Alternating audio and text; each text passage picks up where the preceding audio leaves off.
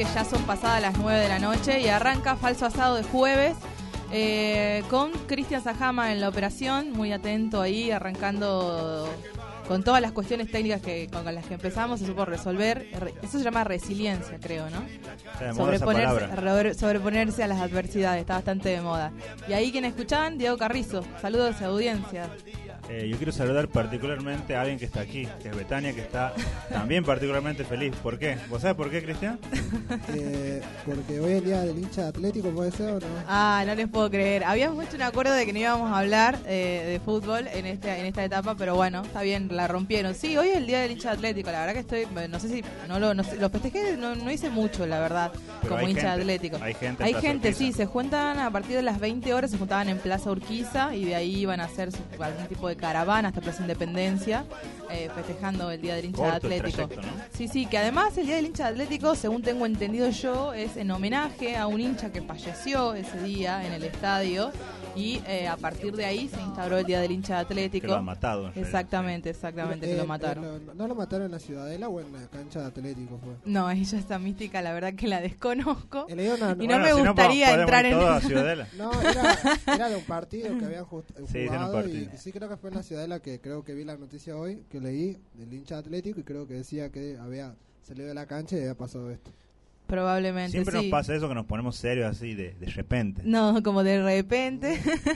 no, pero vi- vieron que los días del hincha, por lo menos eh, vi- el, el 12, que es el 12 del 12 del 2012, me acuerdo, que cuando fue el día de la 12, que es la de Boca. la de Boca, que- exactamente. que la barra- los McDonald's. que rompen, exactamente, que fueron y hicieron toda una movida en el obelisco y fue todo. Yo me acuerdo que tuve la oportunidad de estar en Buenos Aires en aquel momento y, y la verdad que, que era todo, todo, todo, todo, todo un evento. De hecho, el subte, me acuerdo que la- el subte abarrotadísimo de personas eh, diciendo, uy, no, ahí vienen los hinchas de boca y toda una cuestión como de medio de paranoia de la gente.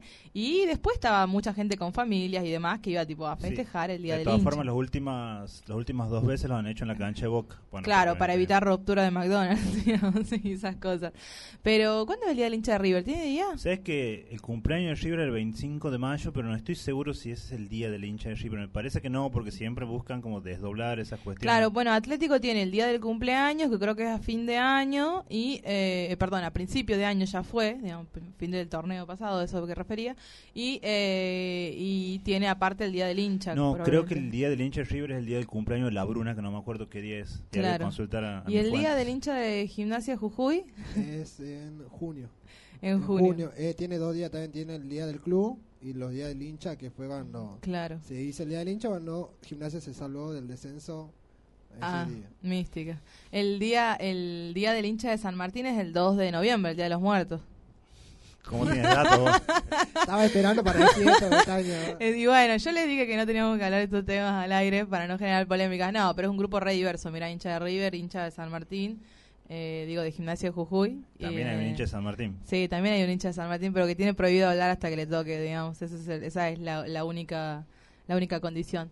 Eh, pero bueno, jueves, llegó el jueves y estamos acá al aire de nuevo. Eh, ¿Cómo los que se contactaron durante la semana, cómo lo pueden hacer? Que tenemos primero contamos qué tenemos para hoy, ¿les parece? Contamos un poquito, tenemos dos columnas. la- Sí, tenemos columnistas invitados como como todos como nuestros todos los programas, jueves, sí, como todos los exactamente. jueves. Primeramente está nuestro amigo y compañero Amiguens. eh, Masca, que va a hablar de una película, que va a hablar de cine. Luego viene otro amigo, Nicolás Salvi, que... que va a venir con su columna de viaje. Exactamente, no la sé de estuvo qué lugar. preparando, me los- la estuvo fogoneando durante la semana. Eh, dijo que traía folletería incluso y que tenía, bueno, tenía una de- desplegada una producción para su columna de viajes que la verdad me sorprendió. No con eso quiero desmerecer al columnista Masca que también hizo toda una preproducción, de hecho nos adelantó el tráiler un par de días antes para que vayamos poniéndonos a tonos con la película. Trajo música, todo. Trajo música. Tenemos, tenemos los columnistas que siempre quisimos tener, a pesar de que este programa de mierda que hacemos, digamos, te- tenemos los columnistas que siempre quisimos tener. Por lo menos este jueves. Este jueves. Y eh, no el pro, no sabemos el próximo. Lo- los, los segundos, lo- los jueves que no caen, o sea, ni el, ni el primero ni el tercer jueves estamos tranquilos, el segundo y el cuarto remamos. la remamos muchísimo porque, bueno, pero Puccini se portó Y- bien. y- el igual ahora estamos ahí agitando a una nueva columnista que estamos ahí como en detalle todavía que no definió. Sí, Que Puede ser que se viene una columna de arte. Sí, estamos en negociaciones constantes para que tengamos más, más columnas porque la idea es esto, nosotros decimos, bueno, vamos a hacer radio, pero no queremos que solo nos escuchen hablar a nosotros todas las huevadas que decimos, sino que también queremos que se lleven un poquito de buena información, buena música. Cultura. Cultura, cultura, cultura activa. Eh, así es, así que bueno, vamos a... Ah, les decía recordar las, eh, los, Los medios para los medios para que se pueden comunicar. Tenemos nuestro Facebook, simplemente búsquenlo, Falso Asado. Hay una hermosa foto con tres hermosas personas, que somos nosotros tres. Y tenemos el Instagram, que es Falso Asado OK, o Falso Asado OK. Claro, exactamente, ahí nos pueden... Ahí subimos actualizaciones diarias, en general eh, Diego y Cristian se encargan de escracharme básicamente a través de ese Facebook, porque la única persona a la que vi, a la digo, el Facebook no de Instagram. La única persona a la que vi fotos durante la semana, dijimos, vamos a subir nuestra cotidianeidad, dale, dale, y aparecen todas fotos mías, que soy la única que tiene cotidianeidad a la sí. semana. Cotidianidad más interesante, por lo menos. Tirama mística. Así que bueno, eh, vamos con algo de música y volvemos para arrancar este falso sábado de jueves.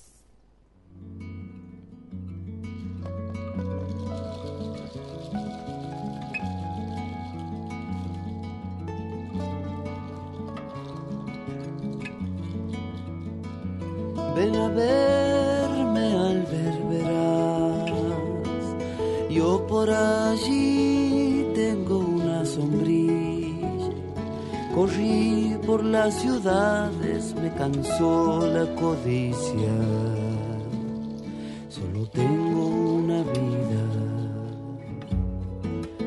Por mi ventana de alberverás brilla un rayo al amanecer.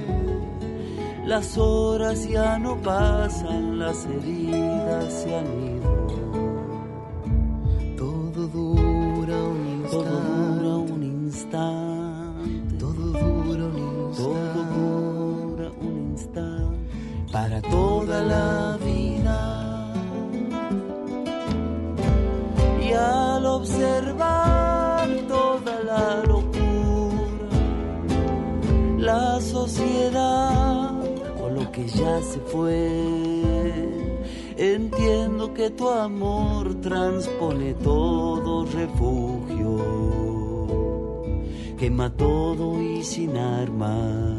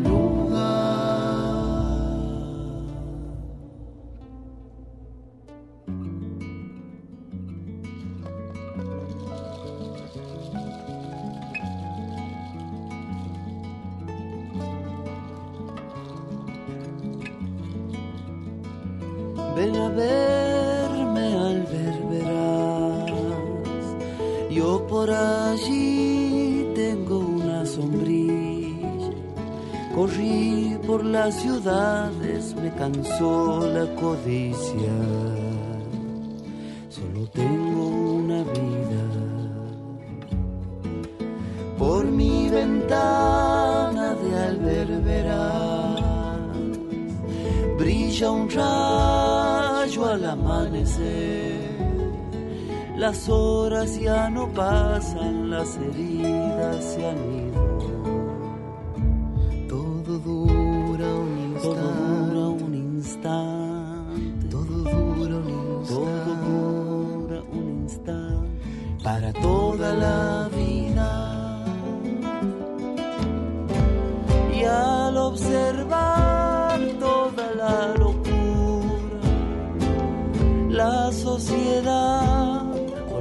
ya se fue.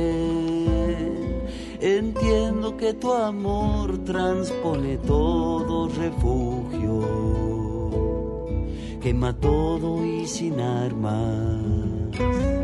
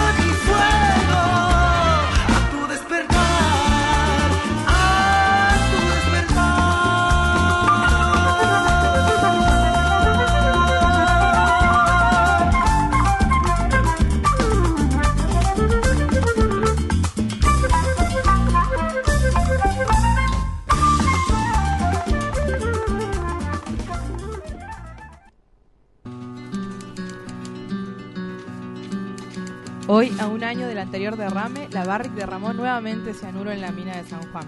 El año pasado se habló del mayor derrame minero de Argentina, al menos un millón de litros de agua con cianuro que contaminó los ríos sanjuaninos. La responsable es la empresa Barrick Gold. Pagó una multa y siguió operando en la mina de Baladero.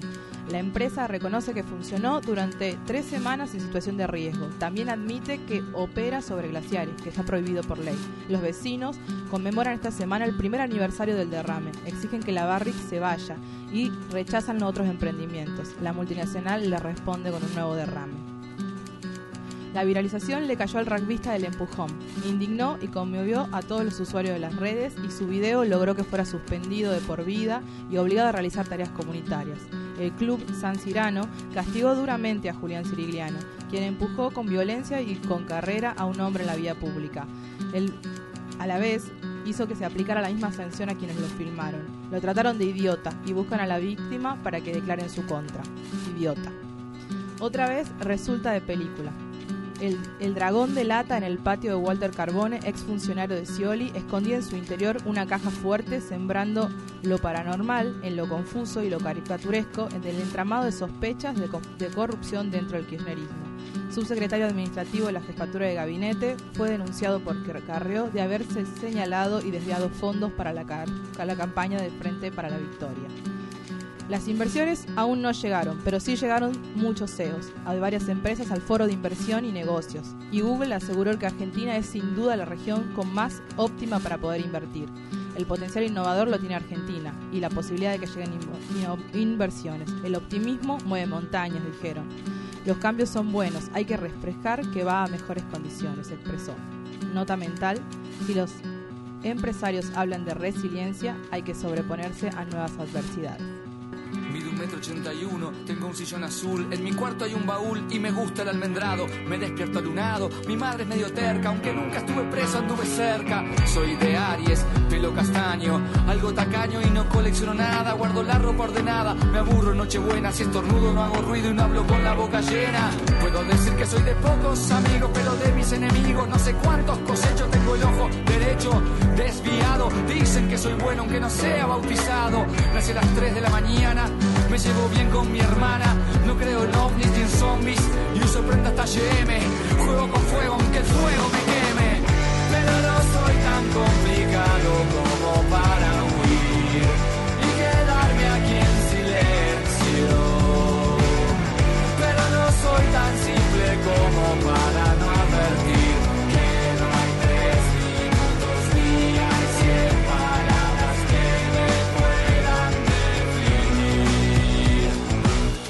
boca abajo y con pijama se hace frío. De la vida yo me río porque es corta. y Hablando del tema de la corona, y del derrame de cianuro, quería aprovechar para recomendar una nota que leí a propósito de esto en página 12 de Darío Aranda, que es un periodista muy muy ligado a toda la, toda la movida ambiental eh, y conoce mucho. Yo tengo muchas cosas escritas respecto a, a Y megaminerías. ¿verdad? ¿Ah? Y pueblos. Y exactamente, pueblos originarios. En página 12 salió la nota, se llama Reclamos que siguen vigentes.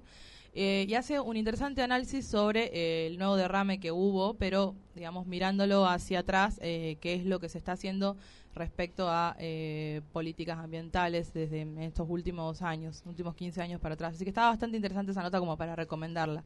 Después quiero preguntarle si vi- vieron el, el- vieron al rugbyista empujón del video. Lo vengo siguiendo desde el. Creo que desde el primer momento, desde que. Vos ibas arriba de la camioneta, por Sí. eso lo siguiendo. Y era los que se reía. Era el que, era el que firmaba. Desde que se ha empezado a viralizar, bueno, hasta que la, ha empezado la, la indignación. La ola de, además de repudio, ¿no? Que llevó el- al, al chabón. Sí, igual yo lo, le- lo he visto, pero no, no, no sé. Muy, muy fuerte el video, no sé, pero a mí me da ganas, no sé, entrar y hacerlo cagar al chabón por pelotudo de que ya como le hicieran como que hay como risa, como que, no sé, le daba gracia hacer esas cosas, ¿no? Pero para mí, no sé. Sí, entre todas las Sí. cosas que se dicen, Sí. muchas cosas son de las redes sociales y no sé, Claro. no puedo comprobar que es cierto y que no, como que ese señor que ha sido golpeado era una persona en situación de calle, por ejemplo, eso está diciendo mucha gente, no sé si será así. Sí, por eso. eh, se habló tanto que viste que había como tanta información que mareaba un poco de, de dónde venía todo. Bueno, de hecho después se conoció que, que el, el muchacho este era rugbyista, que pertenecía a este club y que el club indignado por el video to- tomó como esas sanciones de, de- de- de no dejarlo practicar de por vida rugby. Pero Y- lo- en, en ese club. Pero En si puede club, seguir claro. visitando el club. Eso decía el comunicado de, Claro.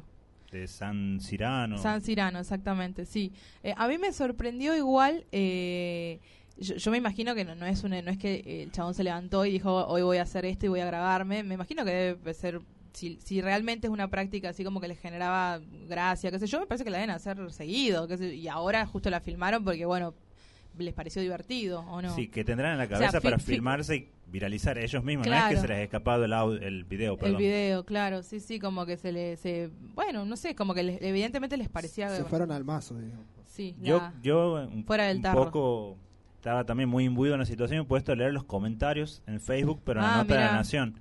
Y la verdad que me han sorprendido positivamente, obviamente que hay, hay mucha careteada ahí, pero básicamente ¿Qué toda la opinaban los gente... lectores de no, la Nación? Toda la gente condenaba al muchacho este, básicamente. Eso es lo único que puedo decir. Sí, y sí, me imagino. Eh, y otra cosa que les quería preguntar, eh, ¿qué me dicen de, de- de un dragón que esconde eh, una caja fuerte en su estómago? No sé, me parece que le pido perdón a Majul. Me- le pido perdón porque yo siempre pensaba que todo lo que decía era mentira, mentira, las cajas fuertes, las cajas fuertes, las cajas fuertes y A la nata, ¿qué dijo la nata? ¿Qué dijo la ¿Qué nata? dijo la- tarea pendiente ahí, ¿no? Tarea pendiente, Tenemos que conseguir sí. ese audio. Eh, no, porque yo pensaba, digo, bueno, ponele que mm, falso asado, nada, la rompemos, nos contrata Continental, se pelea Rock and Pop por nosotros, grupos económicos y todo lo demás. Hacemos una moneda, la guardamos en una caja fuerte, en casa. ¿Dónde la, dónde la ponemos? Adentro del estómago de Tinku. Y la verdad que un dragón no tenemos, pero tenemos un Shenbe. Ah, Ah, dentro del Shenbe es buena. Esa es buena, no la había Nadie pensado. nos va a chorear el Shenbe, Igual, na- nadie nos va a robar el Shenbe, es verdad, pero cuando lo ponele, llega un amigo a casa, eh, tienen un Shenbe, no sé qué, lo agarra, lo pone entre las piernas y ta, suenan las monedas. Vamos Y- a tener monedas y suenan las monedas. Y vamos a tener billetes de 500 o, o verdes. Pero sí, va a ser pesado mínimo. Si yo decía en la bomba de agua, No, mía, ¿no? No, la bomba de agua no. Pero el perro lo va a comer. Sí, Después vamos a tener que operar al perro. adentro del tanque podría ser. ¿Vos, Cristian, dónde, dónde, dónde esconderías ¿A dónde escondería? una caja fuerte? No, muy difícil. El. Breaking Bad, Breaking Bad. Breaking Bad, sí, ¿dónde? Yo no he visto Breaking Bad, pero sé. ¿Sabes la escena esa, sí? Que, que Walter White esconde parte de su dinero en la... eh, en el enchufe, ¿cómo sería? claro, En la... Atrás de los plásticos de los enchufes que van a la pared. Claro, digámoslo. exactamente, los toma corrientes, esos, atrás, shh, desenrosca y Ah, hay como bien, una, ¿no? un cuchito que entra Yo lo conocía de antes, un amigo mío me, me lo ha enseñado. Cara de sorpresa de Cristian. Nunca he pensado Como si eso, tuviera- como Como si tuviera plata para esconder. como si tuviera plata para... Puedes esconder la bandera de gimnasia y así te da menos vergüenza. Oh. Bueno, eh, no sé, ¿alguno leyó alguna nota más? Yo sabes que leí hoy, que no lo, no lo incluí, el del el nuevo hijo que apareció de Maradona. Ya estoy robando con esto para la columna del domingo quizás, pero apareció apareció ahí un, eh, una- un nuevo hijo, Un dice. nuevo hijo, ¿no? Santiago se llama. Yo, yo dije, Camuña, ¿sos vos? Era el, el chi- puede ser que el chico que tenía 15 años, algo Sí. así de edad. De que la madre murió hace tiempo y bueno. Y creo que eso es lo único Pero que ¿cómo se enteró él? O sea, la madre murió, o sea, la persona que estuvo con Maradona murió. ¿Cómo sabe él que Ah, porque la madre antes de morir le dijo al, ¿cómo se llama este? La- el concubino, que le diga, no sé, en cualquier momento de su vida que su, su padre era Maradona, lo cual el padre a los 15 años decidió deci- de- decirle la A los verdad. 15 años, claro. Cuando, cuando tuvo 15 años. Mirá vos. Y le dijo que ya estaba preparado Era para todo asumir las como, cosas. como una- un Game of hacerse Thrones, una promesa así de tipo de familia que iba pasando, de saber cuándo, de, enterarte que eras hijo de Maradona.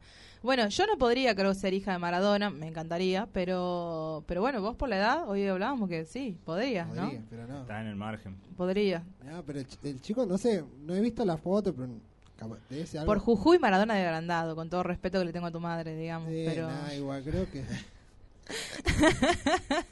¿Cómo va a robar el?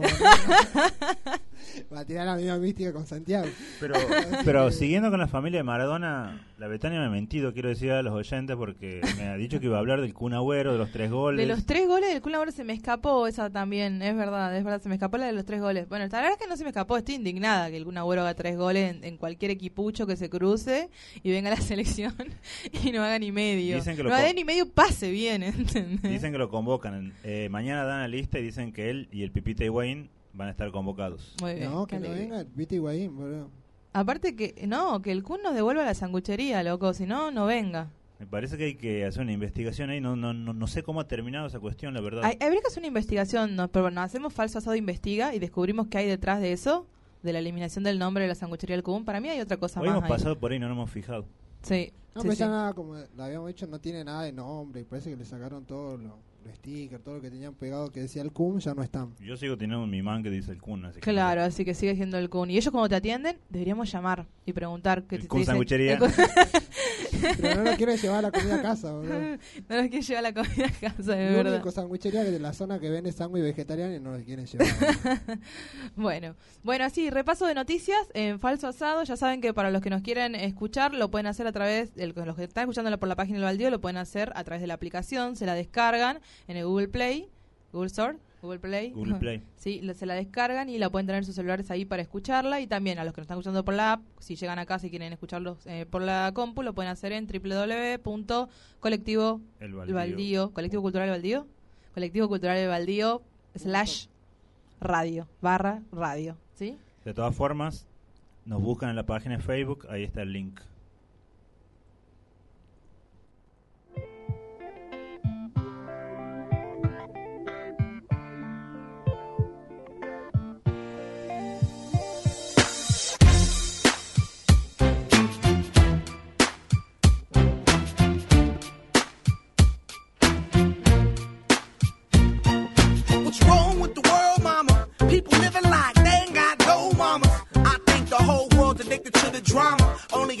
To things that'll bring the trauma.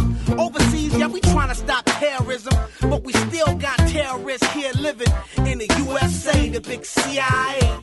The Bloods and the Crips and the KKK. But if you only have love for your own race, then you only leave space to discriminate. And to discriminate only generates hate. And when you hate, then you're bound to get irate. Yeah, madness is what you demonstrate. And that's exactly how anger works and operates. Man, you gotta have love just to set it straight.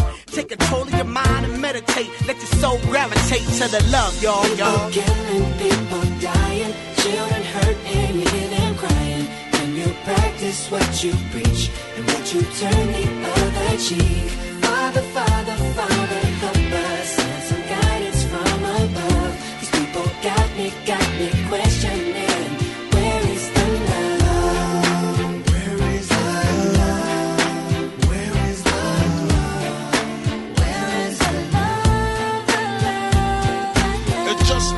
same. Always in change. New days are strange. Is the world insane?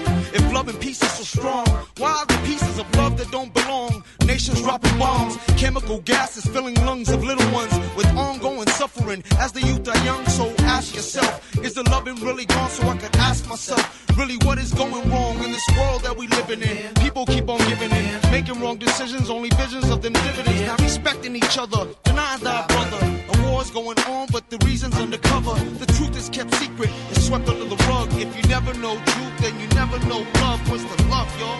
Come on. I don't know. Where's the truth, y'all? Come on. I don't know. Where's the love, y'all? People killing, people dying, children hurt and you hear them crying. When you practice what you preach and what you turn the other cheek. Father, Father, Father,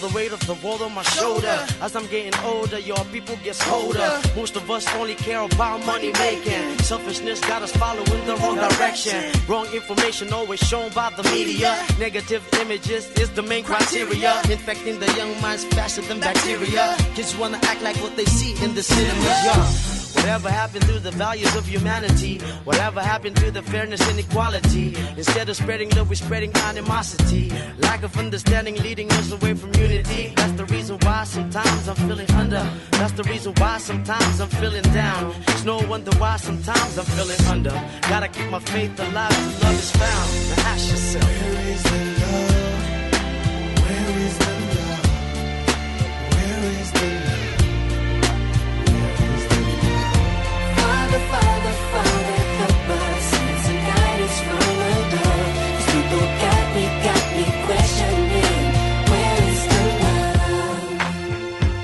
Sing with me, one world, one world. We only got one world, one world. That's all we got. One world, one world. And something's wrong with it.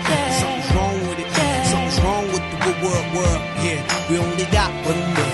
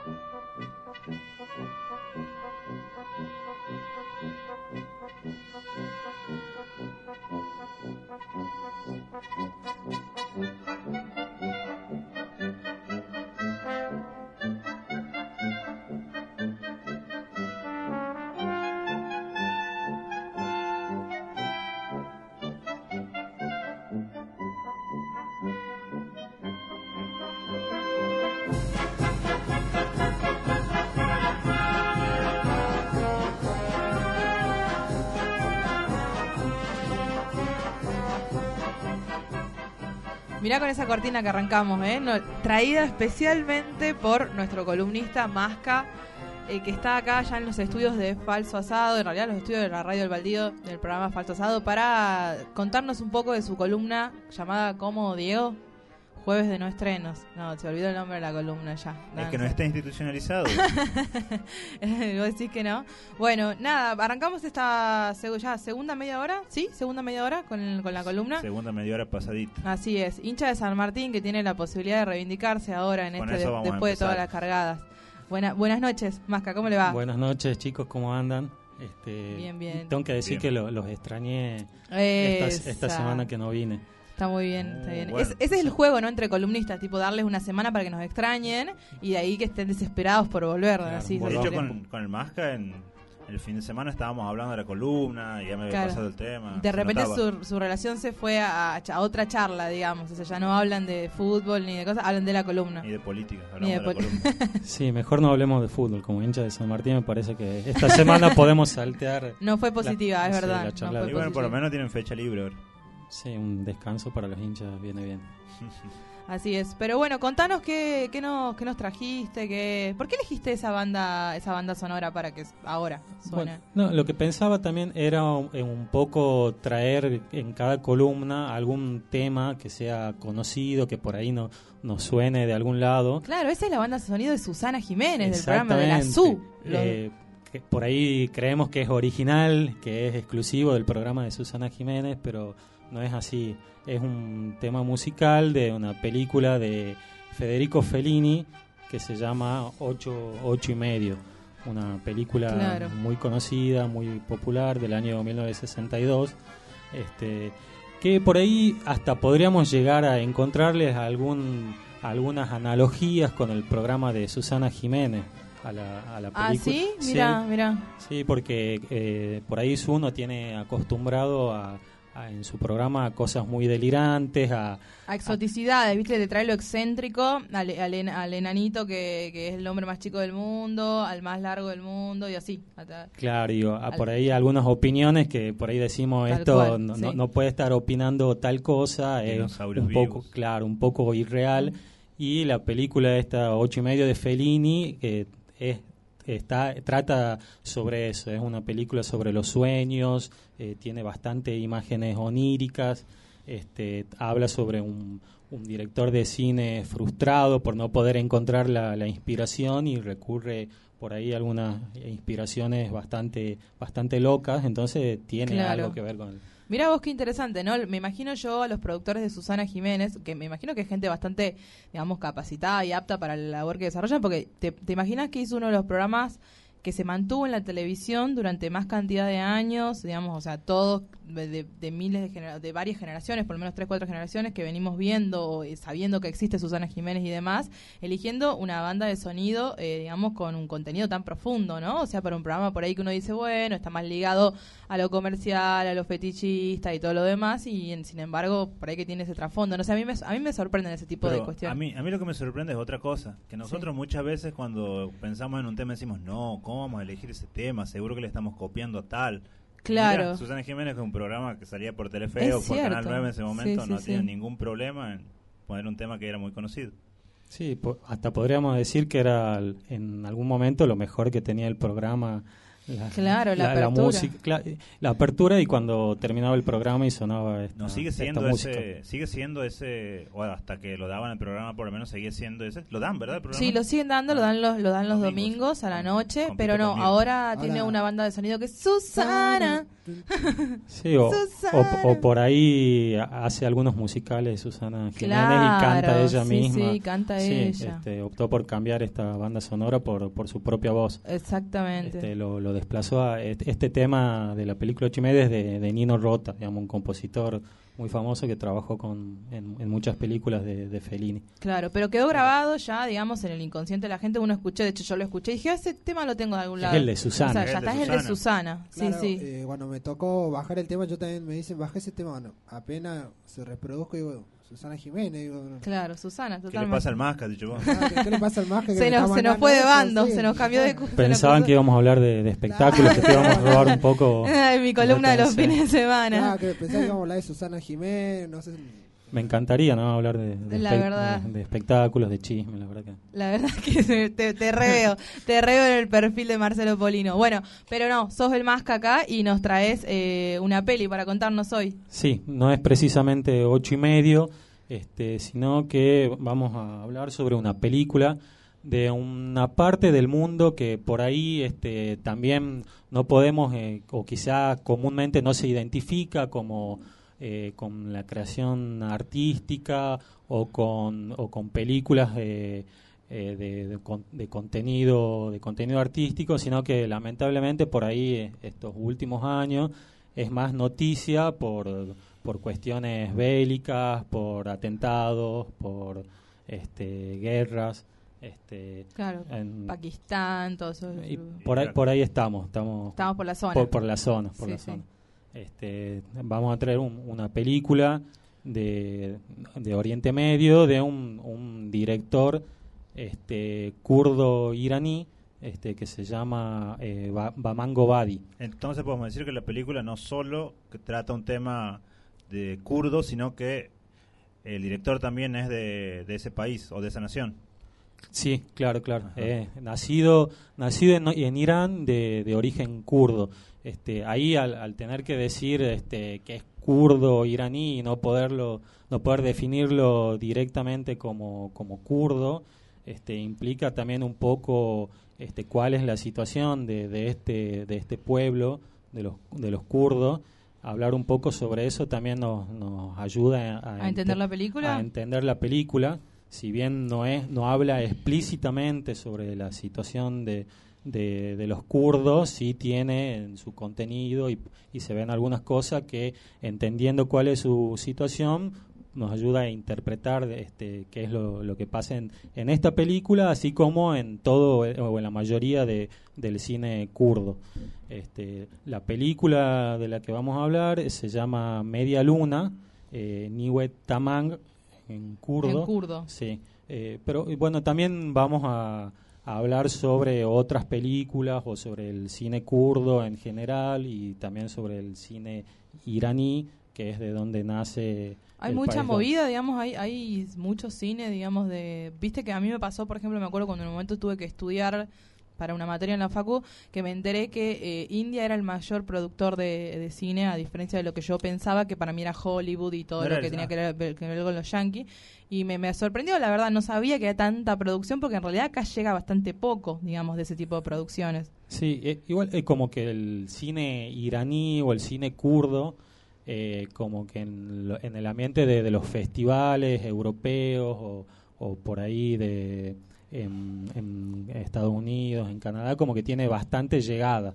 Claro. Este, como que es un cine que ahí en los últimos años como que ha ido logrando bastante prestigio este, muchas veces por su propia calidad artística y otras veces porque es por ahí un cine que viene de, de un lugar eh, bastante alejado y eh, Trata, trata sobre de conflictos que se viven en ese lugar, principalmente, ¿no? Claro, sí, trata sobre eh, la mayoría de, de las películas, eh, podemos ver cuál es la, la Claro. realidad, cómo viven. Y resulta, por ejemplo, difícil por ahí entender eh, el cine kurdo sin en- comprender el contexto, digo, o es algo que yo me puedo poner un sábado y comprendo perfectamente la lógica como acostumbrado a los, a los tanques, eh, digamos, hollywoodenses. Sí, lo, lo que pasa es que estas películas, o, po- o por ahí específicamente Media Luna, es una película que tiene una gran calidad artística, que cuenta un- una historia este, muy, muy linda, tiene mucha música, entonces la podemos disfrutar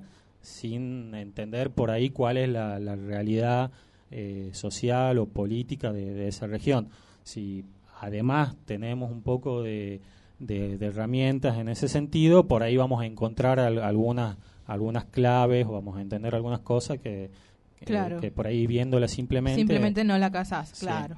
este, ahí lo, lo que decías en, en relación al, al cine indio y a la cantidad de, de producción de, de películas, en Irán también este, se, se produce muchísimas películas. El, el séptimo productor mundial. Ah, de- mira, ves, ese de- dato es claro. buenísimo, no lo teníamos. Pero este, por ahí son eh, películas que se consumen más directamente en, en Irán y no, no, se, no se No se exportan, tanto, tanto. salvo algunos directores puntuales como Baman Gobadi. Y antes, antes que entremos en la película Máscate, tengo una pregunta. Hay una que se llama El Paraíso Ahora. ¿La tienes o no? No, la verdad que Es una palestina que hablaba sobre, bueno, se- que hablaba sobre un par de personas, digamos las personas que se ponían bombas y hacían explotar colectivos y hacían lo que en Occidente conocemos como atentados en, en Israel. Estaba interesante. Tengo entendido que era de origen palestino y bueno, era bueno tenía un ritmo al que no estamos acostumbrados también, pero a mí me pareció muy interesante. Nunca he visto una película de ese origen. Claro, in- interesante para, para ver eh, películas palestinas también.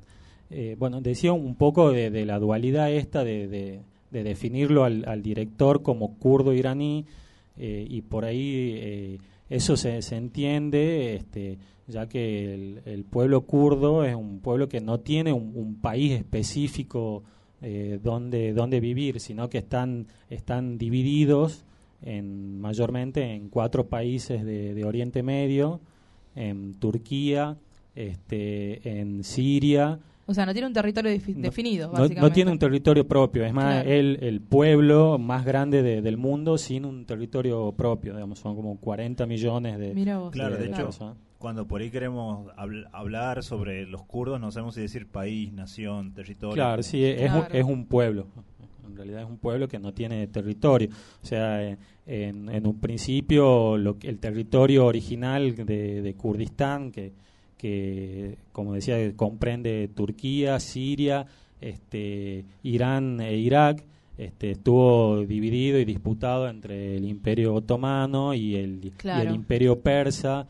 Después con la primera con la primera guerra mundial eh, y la división de los países de, de- de Medio Oriente posterior a la primera guerra mundial que fueron divisiones que se hicieron en, en una mesa entre las grandes potencias este el pueblo kurdo quedó sin sin un territorio propio este entonces así eh, eh, nunca han podido tener este un, un país eh, Kurdistán no, no, no, no existe digamos de hecho este salvo ahora Y un- se refleja, digo, es- perdón, eso Sí. en el cine, digo, la, la búsqueda de la identidad, digamos, desde el- por ahí, viste que el territorio es un- un- una cosa importante para definir ciertas identidades en muchos de los pueblos. Eh, digo, se busca a través del cine reforzar las cuestiones de la identidad, de la unión del pueblo y de ese, ese Eh, tipo. Sí, está, to- está totalmente reflejado en, en las películas de, de Baman Gobadi y en, y en Media Luna. Este, se ve mucho el tema de, de las fronteras, este, de, de cómo las, las fronteras este, limitan o, o separan a, a un mismo pueblo. Este, y se ven los, los repetidos intentos de, de cruzar fronteras en, en algunos viajes o en otras de, de sus películas Claro. tratan sobre el, el contrabando entre un país y, y otro y siempre está la, la imposibilidad de, de cruzar las las fronteras. El kurdo tratando de ir, ir de un territorio a otro que le pertenecería históricamente y no lo puede hacer por estas fronteras este, creadas artificialmente. Entonces podemos decir básicamente que los problemas principales que se están dando eh, en, en esta zona tienen que ver con la falta de un territorio para el pueblo kurdo. Claro, ese, ese es uno de, de- de los problemas. Este, pero también, bueno, ya metiéndonos un poco, Poco en la peli, te iba a preguntar eso, sí. En, en- en la peli. ¿La peli eh, me recordás cómo se llama? Se llama Media Luna. Media Luna. ¿Y el director es? Es Baman Gobadi. Este, por ahí una de, de las películas más conocidas de él, que, que ya le suena, se llama Las tortugas también vuelan. Si quieren ver una película dura y triste, este, le- le- está- esa película es recomendada. Este, pero bueno, eh, esta película decía también tiene mucho que ver con la música y la música tiene que ver también mucho con, con el pueblo kurdo. Eh, Baman Goba- Gobay relata cómo dentro de, de la tragedia, de la guerra, de lo que viven cotidianamente, los kurdos siempre están con un instrumento musical, siempre está la, la Claro. música, la música de por medio. Y esta película se origina como proyecto en el año 2006, este, cuando eh, se cumplían 250 años del nacimiento de, de Mozart.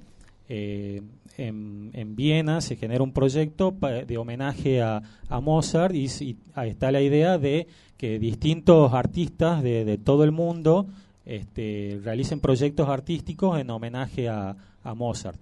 Este, Baman es uno, uno de esos y toma la, la música eh, eh, para, para también para tratar de su película este, y se inspira en el Requiem de, de Mozart. El Requiem de, de Mozart, un- una, ca- una canción este, que tiene que ver con la muerte. Y ese es otro de los, pu- de los temas que también está siempre o muy presente en, en la vida de, de los kurdos. Una vida asignada por, Claro, por la- por guerra. tragedias, por muertes por la demás. guerra, por la, por la tragedia, exactamente. Y, y si bien la música es importante en la película, está presente, digamos, se escucha mucha música en la película. Eh, la música es constante, digamos, en, en todo momento se, se escucha, eh, está la música, la música kurda presente, y la historia trata precisamente sobre un músico, un músico kurdo, ya anciano, cer- cercano a la muerte, este, llamado este, Mamo, es su nombre, este, que eh, después de 35 años recibe la autorización para realizar un concierto en la parte iraquí de, de Kurdistán. Este, él, él vive en la parte iraní. Este, ahí vemos, digamos, la, Claro. división de, de fronteras. Esto en la película está ambientado, recibe esa autorización porque está am- ambientado después del ataque de, de la invasión de Estados Unidos a, a Irak, la caída de Saddam Hussein. El régimen de Saddam Hussein era un, un gobierno que oprimía a los, a los kurdos este, como minoría dentro de- del país y no había libertad para, de otros kurdos para viajar a- a- al Kurdistán iraquí. Entonces, este, Mamo recibe la autorización para ir a hacer un, un concierto. Este, entonces, para hacer ese Y que es concierto, un poco, me imagino, la realidad de los artistas ahí también, ¿no? tal cual, este, después Dentro de todo, así situación de guerra y todo, como, como los artistas me parece que hacen ahí la... Sí, está bastante difícil el desarrollo de, de la, de la música, sobre, sobre todo eh, puntualmente eh, en Irán. Eh, bueno, yéndonos un, un poco, hacemos un paréntesis. Una de, la- de las películas de, de Baman Gobadi, una de las últimas, este, se llama, que se llama Nadie sabe nada sobre los gatos persas. Este, trata sobre la, la vida de, del under en, en Irán, sobre la música, sobre la movida del rock, del punk, eh, claro. que tiene que darse en, eh, de manera clandestina, porque está prohibido. Absolutamente clandestina, me lo imagino, sí. Exacto, está, está prohibido que esa música eh, se haga, se haga pública. Este, entonces, entonces, este, Bahman Gobadi filma con una, con una cámara de mano, este, se mete en el mundo de, del under, este, y firma, filma esta película. Se llama Nadie sabe nada de gatos persas porque curiosamente en, en Irán este, los gatos persas, que son gatos reconocidos en todo el mundo, están, está prohibido que, que salgan a la calle. Este, entonces tienen, Claro. tienen que estar metidos y lo mismo pasa con Lo mismo pasa con los, los punky, los Claro, pasa con la. Creo que esa película me llama la atención para mí. Eh, un poco el punk. No, porque además habla, me imagino que debe estar empoderado todo ese lugar por la juventud y cómo vive la juventud, toda la Claro, situación de la guerra y demás. Además, este, la juventud es siempre un elemento de, de cambio, un Sí. elemento potencialmente revolucionario, Revolucionario. que Sí, distintos regímenes se encargan este, de tratar de encuadrar y, y limitar. Y bueno, y, y Gobadi por esa película, esa película fue censurada, este, no, no se pudo pasar en, en Irán. Este, y Gobadi terminó exiliándose de Irán porque tenía miedo por, por su vida. Este, él cuenta en algún momento que cada vez que inicia que iniciaba a filmar una película nueva reescribía su testamento porque no, sí, eh, Claro. lamentable, Lamentable, porque sí. nunca sabía cómo podía cómo podía terminar. Entonces, bueno, volviendo un poco a la película de la historia esta de, de Mamo, este, bueno, él decide viajar al Kurdistán y para eso tiene que, que reunir a sus 10 hijos músicos. Este, entonces emprende un viaje en un colectivo, de, un colectivo escolar, un colectivo escolar naranja, conducido por este Caco, que es un fanático eh, de, de Mamo, que está dispuesto a entregar todo con tal Claro. de que se concrete el, el, El concierto. concierto. sí.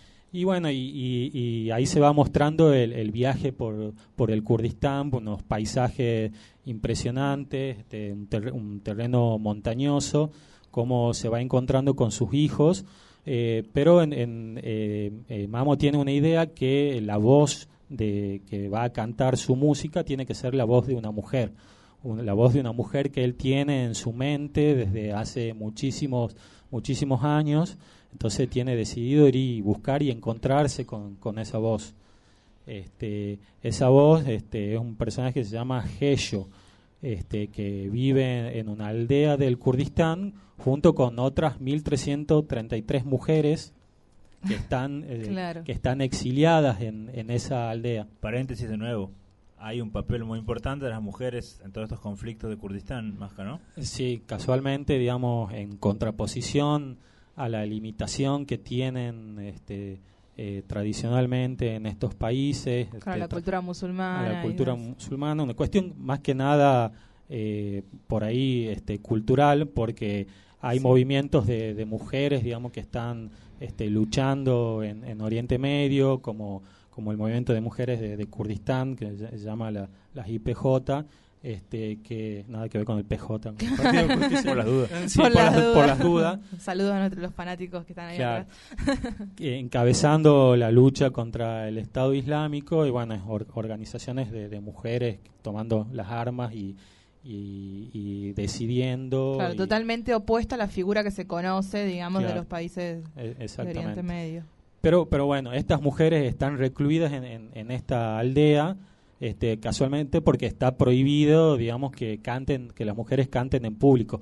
Entonces son todas mujeres cantantes que no, que, que bueno, que están exiliadas internamente por haber cantado a- alguna vez. Eso, eso es verdad, digamos, en, en Irán está prohibido que la, que la mujer cante Claro. este, en público. No, no es verdad la existencia de esta aldea, sino que, que- Sí, las mujeres sí, sí. eh, puedan cantar en público. Entonces, este Mamo decide buscarla a esta mujer para que represente este, eh, su música a través a través de su voz. Ahí hay un- una escena muy linda que se ve en el tráiler de la película cuando él llega a la aldea, una aldea en, eh, que está en, la- en las montañas y, y salen las 1333, 34 mujeres con, con gello, con vestidos de colores, tocando percusión. Claro. Sí, y bueno, y eso, la, la música está muy presente en la película.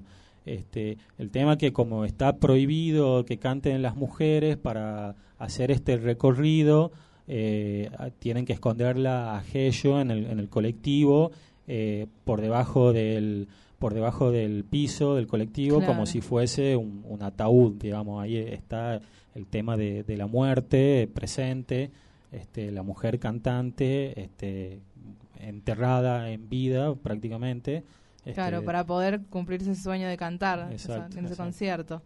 este y bueno y también este en una parte de, de- de la película se ve que este eh, eh, uno de los hijos le relata una profecía a, a Mamo de que no haga este este viaje porque cuando sea la próxima media luna este algo terrible va, va- va a ocurrir De ahí que- el nombre de la película. de, de ahí el nombre de la película y también con un personaje que se introduce este más al final de, de la película, un personaje ahí misterioso, también una mujer cantante, este que este un poco que también está relacionada con la muerte y termina y termina llevándolo a Mamo a su destino que por ahí había sido este profetizado.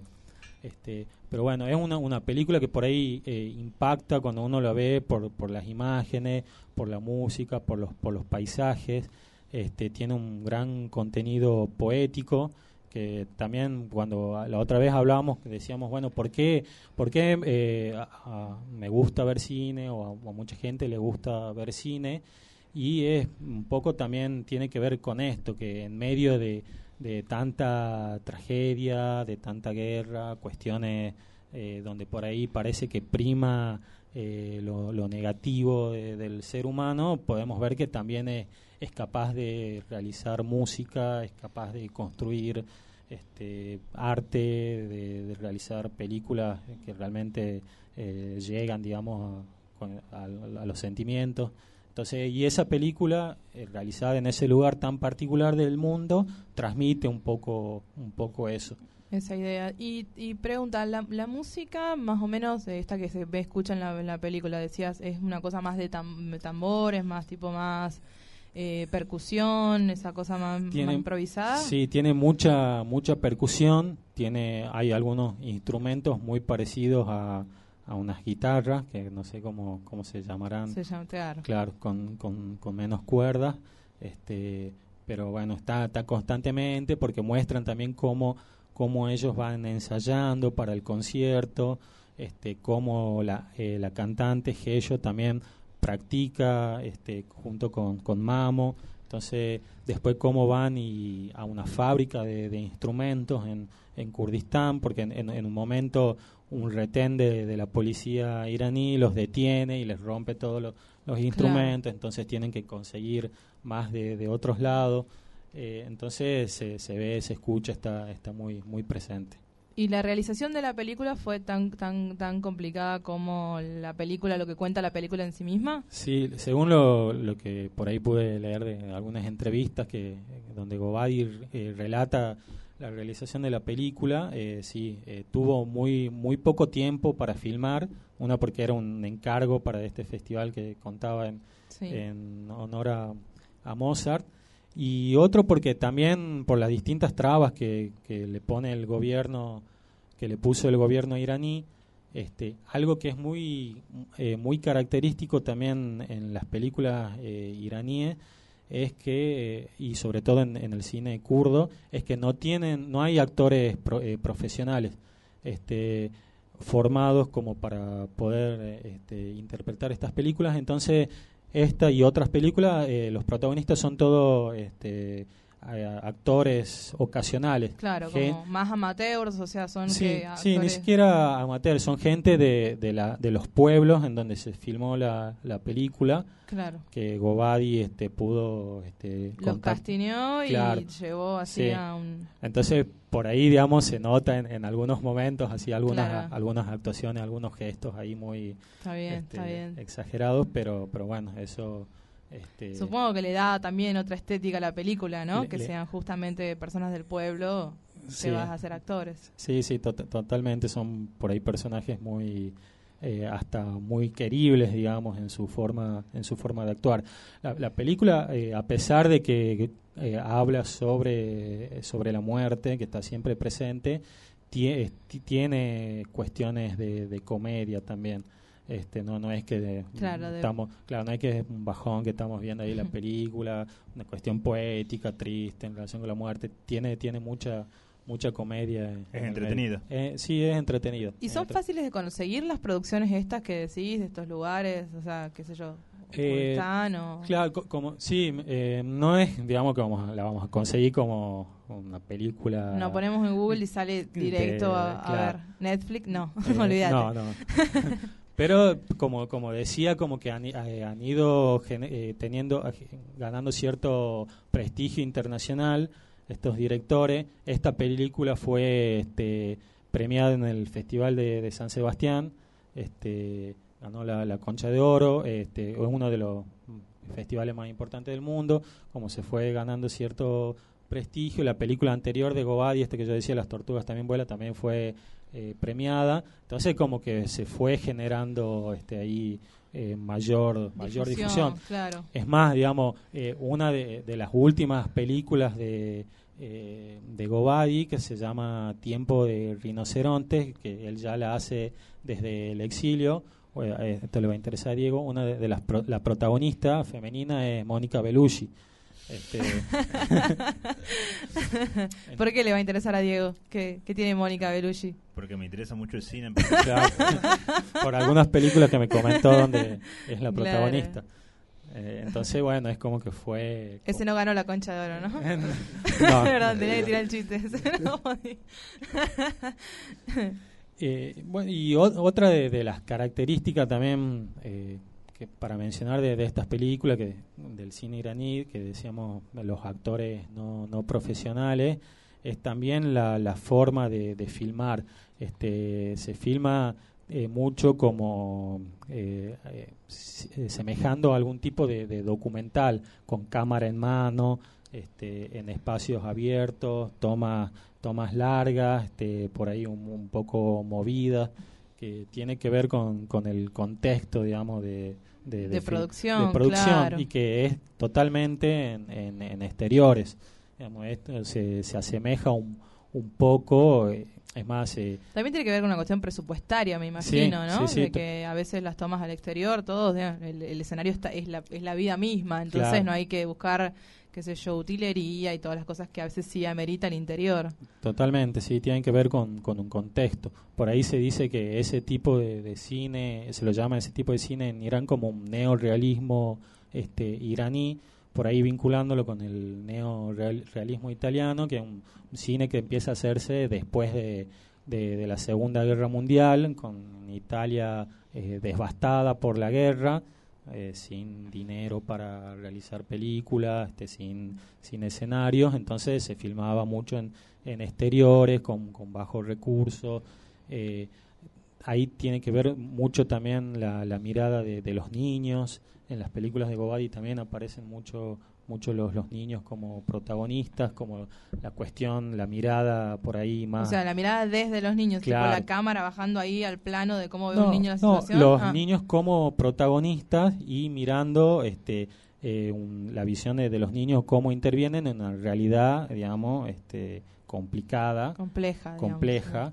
Este, entonces tienen que ver un poco con, con la inocencia, eh, todo todo en relación con, bueno, con la situación de, de guerra.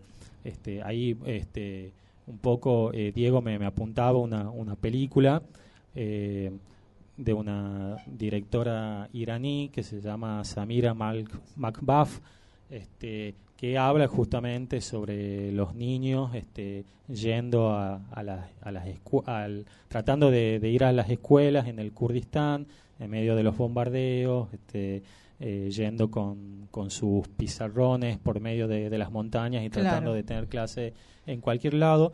Eh, una película que se llama La Pizarra y curiosamente en esa película este Baman el director del, de lo que- del que estamos hablando eh, es uno de los protagonistas este hace de, de- de profesor Bueno, entonces, eh, re- repartinos, eh, si querés. ¿Tenés algo más para agregar antes que te, te, te cortemos? Porque ya nos, tipo, que nos pasamos de un montón de tiempo. Pero Estamos bueno entonces No, no, pero... Contanos, contanos un poco más, si tenés. No, no, era para por ahí eh, hablar un poco de sobre el tema de esto, ahondar un poco en las prohibiciones en, en, el, en el cine iraní y por ahí mencionar a, a otro a otro director que, A ver, ¿quién? este, que por ahí quizás después eh, profundizamos un poco más que se llama Jafar eh, Pahani que por ahí est- estaba estaba bueno la, historia porque él por apoyar una manifestación en contra de Ahmadinejad, el presidente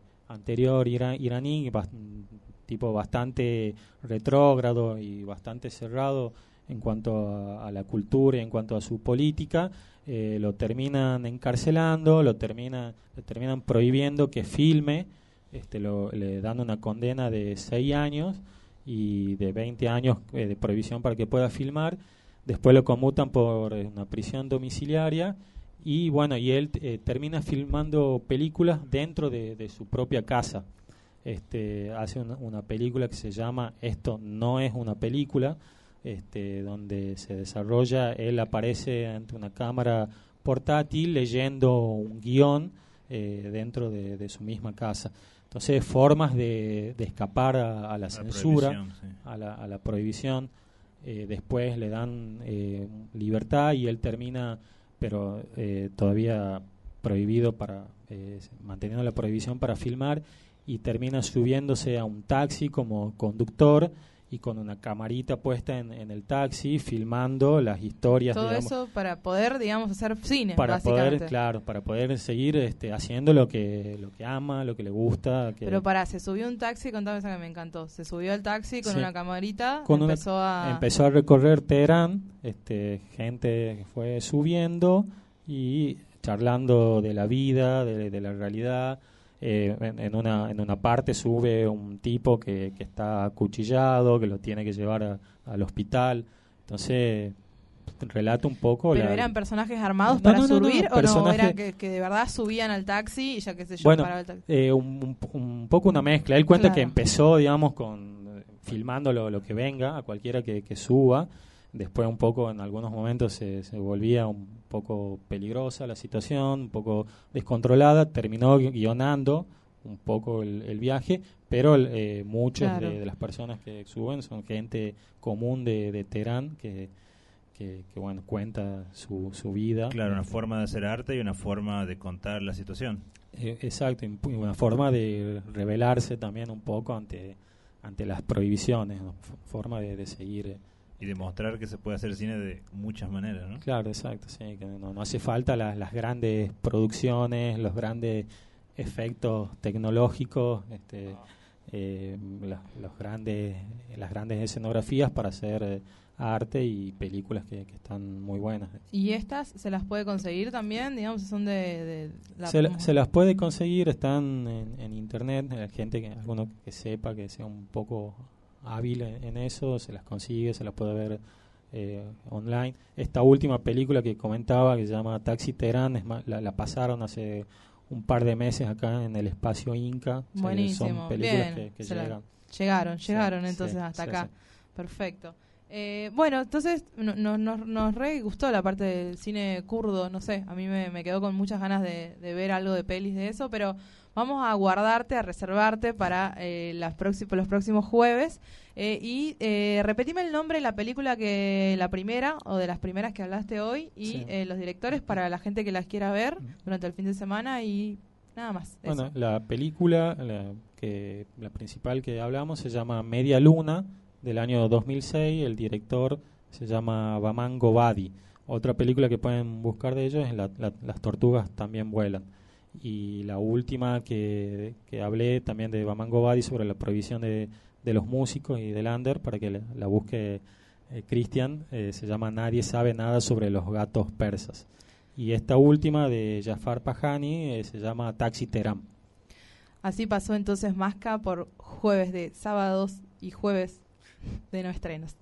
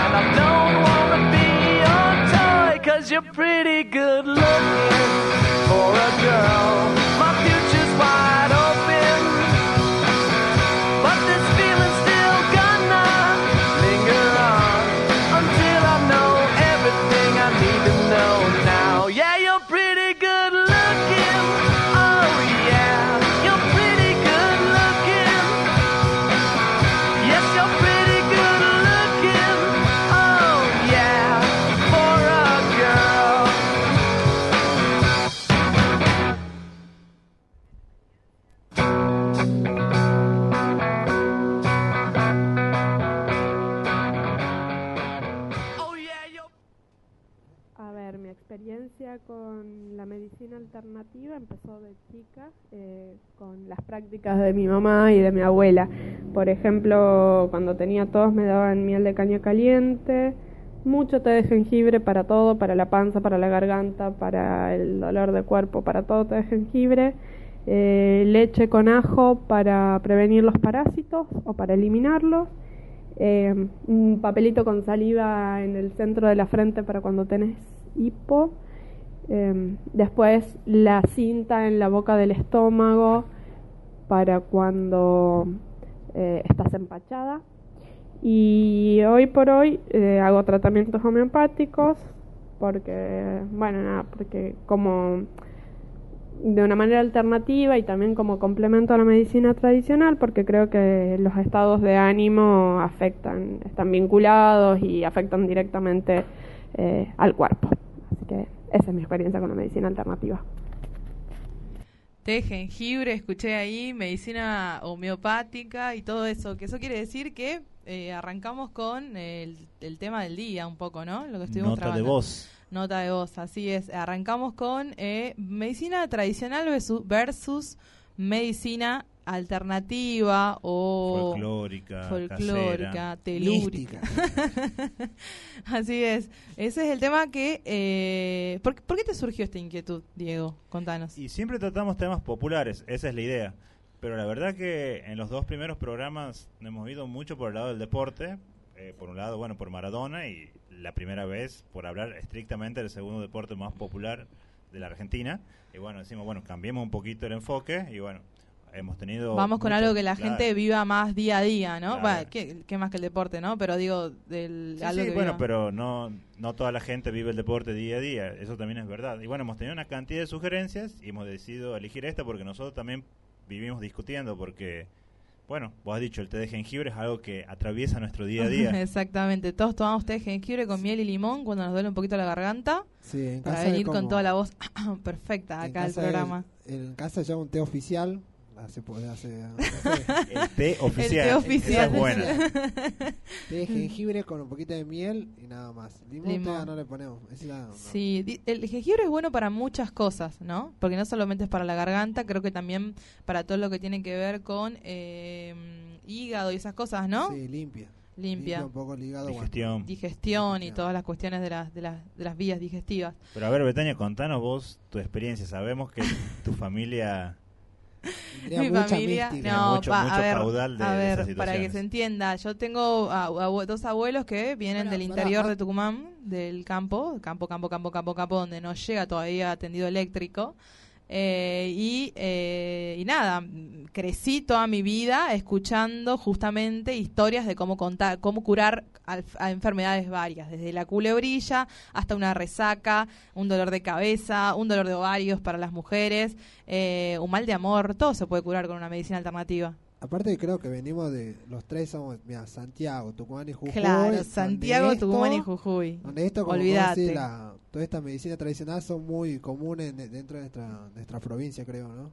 No podemos más de mística. No, somos el norte grande, pero en medicinas, digamos, Medicina. alternativas. No, y después eso, nada, crecí con, con, esa, con esa cuestión, pero yo el único que lo llevo a la práctica muy seguido, también tiene que ver con, con, con la cantidad de resacas que debo tener por fin de semana, es justamente té de coca para todo lo que tenga que ver con resaca. eh, y, eh, y también digestión y curar el hígado y todo lo demás. Eh, y después, más que nada, medicinas alternativas, por ejemplo, que te duele la cabeza, viste, se suele decir mucho que eh, tenés mal de ojo, digamos, o sea, se- al dolor de cabeza se lo traslada al mal de ojo y hay personas que se dedican a curar el mal de Claro, porque ojo. no solo se cura, también se enferma. También se enferma, exactamente. Y entonces, eh, bueno, qué sé yo, tengo una amiga, por ejemplo, que eh, su mamá se le pasó su, su mística, su poder, llamémosle, no, no lo quiero desmerecer, digo, de hecho se le escribo a veces cuando me duele la cabeza, para que justamente me cure el dolor, che, tengo dolor de cabeza, no me pasa, ya me tomé un par de cosas y no me pasa. Entonces, eh, entonces dije, bueno, eh, le mando WhatsApp, le digo, che, curame que tengo mal de ojo. Nada, porque también tiene que ver con qué creemos, hasta qué creemos y demás. Y después... Y qué el- tan desesperado estamos. Qué tan desesperados estamos porque nos pases, exactamente. Y después el- la culebrilla, no sé si alguien la conoce, que es la, el famosa herpes que les agarra a muchas personas mayores en general, desde la mitad del ombligo eh, hacia todo lo que es el- toda la zona de abajo del brazo. Un po- y, y ¿Y en- qué pasa si se, co- si se forma el círculo, Betania? ¿Qué pasa si se forma el círculo? Bueno, se dice, se dice que si eh, esa, es- ese recorrido de herpes arranca y se cierra nuevamente, o sea, nos, no- no- nos, nos llena como un, nos da vuelta como un cinturón, eh, quiere decir que eh, te morís. Esa, esa es la tradición. Igual yo no conozco a nadie que se haya muerto por culebrilla, pero tampoco. sí conozco muchas personas que se... eh, que se, que, se, que se curan de eso, ¿no? Que se hacen curar y todo lo demás. Sí, que se el herpes, preocupan. el herpes de hecho, ¿vieron esas en la mano? No sé cómo se llaman. ¿Tienen otro nombre o no? Las que te salen en la mano, tipo en los nudillos, y que, que se, las, se las atan con hilo rojo, y la tenés que tirar para hacia atrás y tres veces no decir No, tremendo eso. Me excede, me ese, da- excede. ese dato excede, ¿no? Bueno, pero a ver, escuchemos qué dicen los oyentes mejor y después seguimos nosotros. Mm, No me acuerdo la verdad haber tomado remedios caseros, pero sí tengo que decir que creo que, los, que no necesariamente un remedio casero es alternativo o es medicina alternativa, porque puede ser algo eh, que tenga un químico o algo que te que le sirva al cuerpo, no sé, un té con ajo y esas cosas, no, no es alternativo, digamos. Sí es eh, La visión escéptica sobre la medicina alternativa. Y lo gracioso es que esta persona es pareja de la primera persona que está bastante de acuerdo con la medicina alternativa. Che, pero eh, ¿el té con ajo para qué es? Eh, para los vampiros, para que se vayan los vampiros, para, no sé, para boludo. limpiar, ¿cómo se llama? Lo... Malas ondas. No, lo- ¿Eso? ¿No? te sale Parásitos. parásito. Ah, Claro, pero mirá. también era leche con ajo. Ah, leche con ajo que se le daba a los perritos, me acuerdo, que después dijeron que era malo darle leche a los perritos. Pero bueno, y- ¿Vamos con otro? vamos con otro. Y para mí la medicina casera es piola, a largo plazo es igual con que la homeopatía, así como que se demora. Depende, culiao. Si querés curar una herida de bala, la medicina casera no va. Sacate la bala con una cuchara de postre. Cuando me duele los ovarios, me duele la panza, me gusta eh, ponerme boca abajo, arriba de una silla o en la cama y apretarme la panza. Este, y después me voy levantando a cada rato a ver si ya me ha pasado. Eso hago de que, de que soy chiquita, digamos. Y no, no conozco otra medicina alternativa, pero sé que hay gente que sí, sí le funciona, digamos. Hacen terapias como Reiki, que es curación de manos. Lo de, igual, lo del Reiki y la curación de manos y eso también es alternativo porque ya está como más legitimado. O sea, si yo creo, nadie pasa por un, qué sé yo, por un centro de estética o cosas así y te dice Reiki, imposición de manos. Eso, yo vi los carteles que sí dice eso, pero no dicen, qué sé yo, vendemos té de orégano para el dolor de ovario, té de ajo para el dolor de cabeza y jengibre para el de garganta. Pasa que eso es menos polémico porque no, no estás ingiriendo nada, o sea, estás, estás ejerciendo una práctica de algo y te dicen te cura o no te cura. Y bueno, si te curas, te curas, si no te curas, no te curas, pero no habría ningún efecto secundario. ¿Y cuál es tu experiencia con la medicina alternativa? Y la verdad que muy poca, una vez me han tirado el cuerito, no recuerdo qué ha pasado, la Eso verdad. suena espantoso, boludo. Bueno, pero ¿qué, qué pasa? ¿Qué? ¿A vos no te han tirado el cuerito? eh, eh, eh, le- eh, cuando te tiran el cuerito, ¿para qué? Cuando está empachado, ¿puede ser o no? Sí, tengo entendido Sí, cuando, cuando, estás cuando empachado. estás empachado. Pero yo vivo empachado. Claro, por porque, claro, Sabemos el empacho es mucho. el exceso de comida, digamos, o sea, como que comes tanto que empezás a vomitar, tenés diarrea, la pasas horrible y no te curás. Además, pasa mucho tiempo y no te curás. Y después no Entonces te curan del empacho. comida, ¿no? Y viste que supuestamente hay personas que se empachan y, y que tipo se les acorta un pie. Tan que impresionante la. Yo les dije que no les iba a contar nada antes para contarles todo al aire. Pero no, en lo único que puedo creer que de todas formas para mí no es medicina alternativa, aunque me estoy po- posicionando de un lado es en hacer actividades físicas. Puede ser el reiki, puede ser correr, puede ser jugar al fútbol, puede ser algo que ha- haga que una persona pierda estrés, pero la verdad que no estoy tan de ese lado. ¿Vamos con otro audio? A ver, Ga.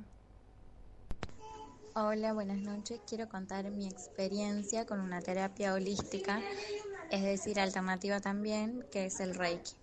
Soy reikista, eh, nivel 3. Eh, bueno, el Reiki es una terapia que se realiza mediante la imposición de manos eh, con la energía disponible, que es la energía universal. La energía universal del amor, yo soy medio eh, entre la energía y la persona que le haga Reiki. Y esta energía activa las fuerzas autocurativas del cuerpo. Hola, mi nombre es Fernando Valdés, soy terapeuta en, en regresiones y vidas pasadas. Esta es una terapia en la cual se, la- eh, se introduce al paciente mediante una hipnosis terapéutica y se llega a que esta persona se relaje profundamente y pueda, eh, mediante recuerdos de, de momentos de infancia o de otras vidas, resolver conflictos que le estén molestando o no dejando estar en paz en este momento de su vida. Hola, mi nombre es Antonella Marchese, pertenezco a la comunidad internacional de promotores de agua de mar y en mi experiencia hace un año y medio que consumo agua de mar y me puede sanar de todas mis alergias.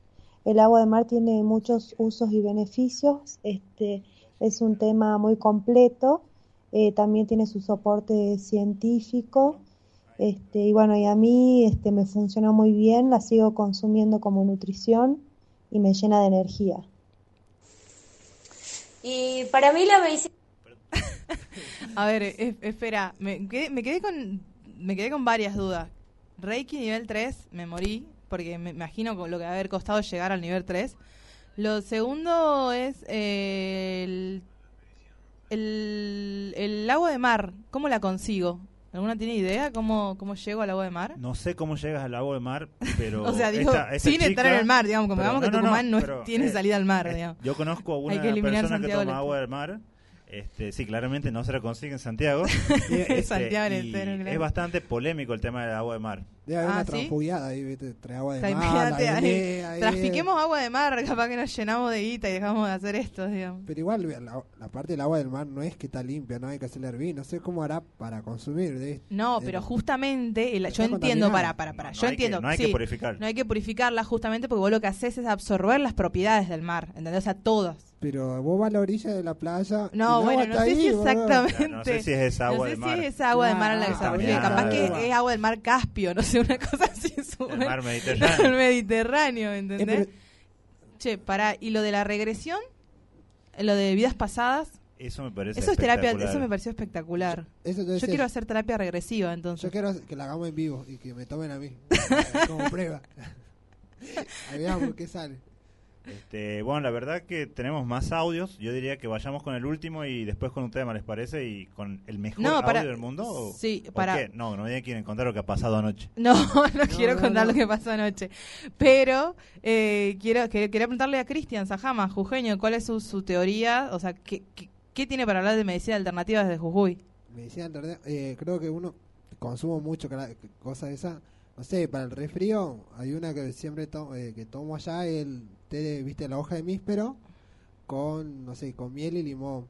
Después, bueno, no sé, cura de susto. Bueno, cuando los chicos se hacen la pie en la cama, la, ya lo sienten en un ladrillo caliente y supuestamente eso cura, pero hay... ¿Cómo? ¿Cómo? Boludo, eso es tortura. Calientan, Eso cura. claro, es una cura que hacen eso. Pero- no, pero no, no está hervido el ladrillo. No, no, Ay, boludo, me boludo, morí. Estaba a punto de poner una denuncia en algún lado. Bueno, después, como, como te dije hace rato, que consumo mucho decir el, el, ese, ¿cómo se llama? el té de jengibre, que es todo lo que A mí me sorprendió que nadie habló de marihuana, ¿eh? Bueno, pero lo dejamos para... Vamos al siguiente algo. experiencia con las medicinas no tradicionales que eh, padecía de glucemia alta, entonces fui al curandero y este curandero me dio que tomen ayuna, té de jarilla y que después lo complemente con té del apache blanco. Y realmente, eh, aunque no creía mucho, funcionó bastante bien y ahora ando con bien del azúcar.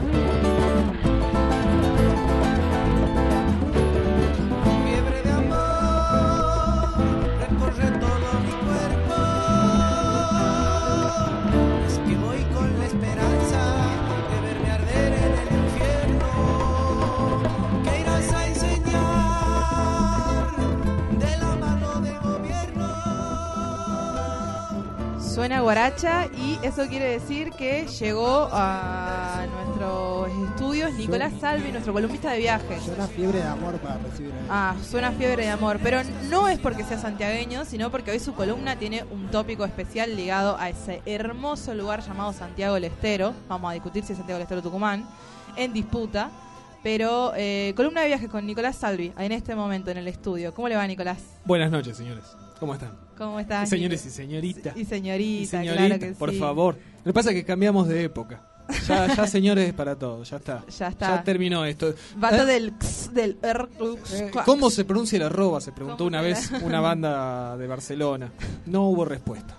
Está muy bien, está no muy habría bien. habido respuesta, decía el lo veo, lo, lo veo preparado, lo veo, Sí. le- lo veo con una bitácora ahí de viaje que tiene inscripto un, un león tipo así como de la Fiat. Sí, ¿La sí. Fiat es? Una Nosotros estábamos asustados en un Yo estaba- principio. sí, sí, yo dije. No, no es- no es estaba Fiat eso, mientras ¿no? les cuento, No. bueno, Eso es, le- eh, Peugeot. Peugeot, bueno, qué sé yo, boludo. Yo, eh, El- eh, mientras estábamos Eh, haciendo la, Lannister. la- la columna anterior, exactamente, Lannister. Eh, estábamos, eh, Nicolás anotaba todo. Yo dije, uy, nos va a salir con un caño recién. Es más, estuvo escuchando la, la parte de, de medicina alternativa. Sí. Y estuvo ahí, no, tomaba, paraba de tomar notas. Me parece que se llevó un montón de recetas. se moría por hablar Se también, moría parece. por Y para mí son hablar. todas cosas nuevas eso que hablan ustedes. Eh, Yo vengo de una provincia donde no hay tradiciones, ¿vio usted? Yo soy de Río Negro. Eh, que cada tanto aparece una bruja y dice que tira el cuerito ahí, pero todo el mundo la mira. Todos desconfían, digamos. Claro, estamos hablando, en la Patagonia es la región donde hay más porcentaje de ateísmo en la Argentina. Mira vos. Eh, siendo igual que es la... Igual la debe, que pasa que debe ser difícil creer con ese frío de mierda que hace todo el, El día. viento. Bueno, el viento El no viento, te el deja viento ni se vuelve la nada. Sí, sí, decía el señor Hugo Jiménez Agüero, nieve que me acompañas, haceme un manto blanco al pasar. Mira vos, qué poético, qué sí. poético, qué poético. Pero no tiene nada que ver ¿Y. Nicolás tiene alguna medicina alternativa, algo que hace por lo menos cuando tiene un dolor o una afección en algo? No, a ver, eh, las cosas típicas son, así que, mira, lo, más cercano a la medicina, nosotros estamos seguros, los descendientes de italianos, que si se cae sal te van a pasar cosas malas, eh, incluidas enfermedades. Por lo tanto, vos. cuando se cae la sal, yo le comento a usted, señor, señora que está en la casa, tome la sal y tírela por el hombro izquierdo. ¡Al fuego! Al ah, Al tenés que fuego. es una preparación de la hostia, tenés que armar una fogata. No, todo. yo, Ah, yo no. prendería una hornalla. Ah. Sería más fácil. Si usted tiene un Magic Click, todavía es mejor. Me encendedor, ¿por qué Me no? imagino Sí. con un- uno de los brazos agarrando el encendedor y con el otro tirando hacia Sí, atrás, sí, hacia el pero fuego. cuando mis primos en Italia me vieron haciéndolo, estaban como muy contentos. como, ah, Ah, se mantiene. Este es italiano de verdad, el hijo de puta. Se fue, está en Argentina, pero es italiano de verdad. Sí. Pero, Pero- ¿qué nos trae hoy, Nicolás? Hoy para esta columna ya eh, podemos decir la, la anterior, la 0, esta es la 1. Esta es la 1. Esta es la 1. Vamos a hablar de las termas. Las termas Las del Río Hondo. Sí, las termas de Riondo. De Así- Río Hondo. Ese es el, el nombre, el nombre original, el nombre que figura en la carta orgánica.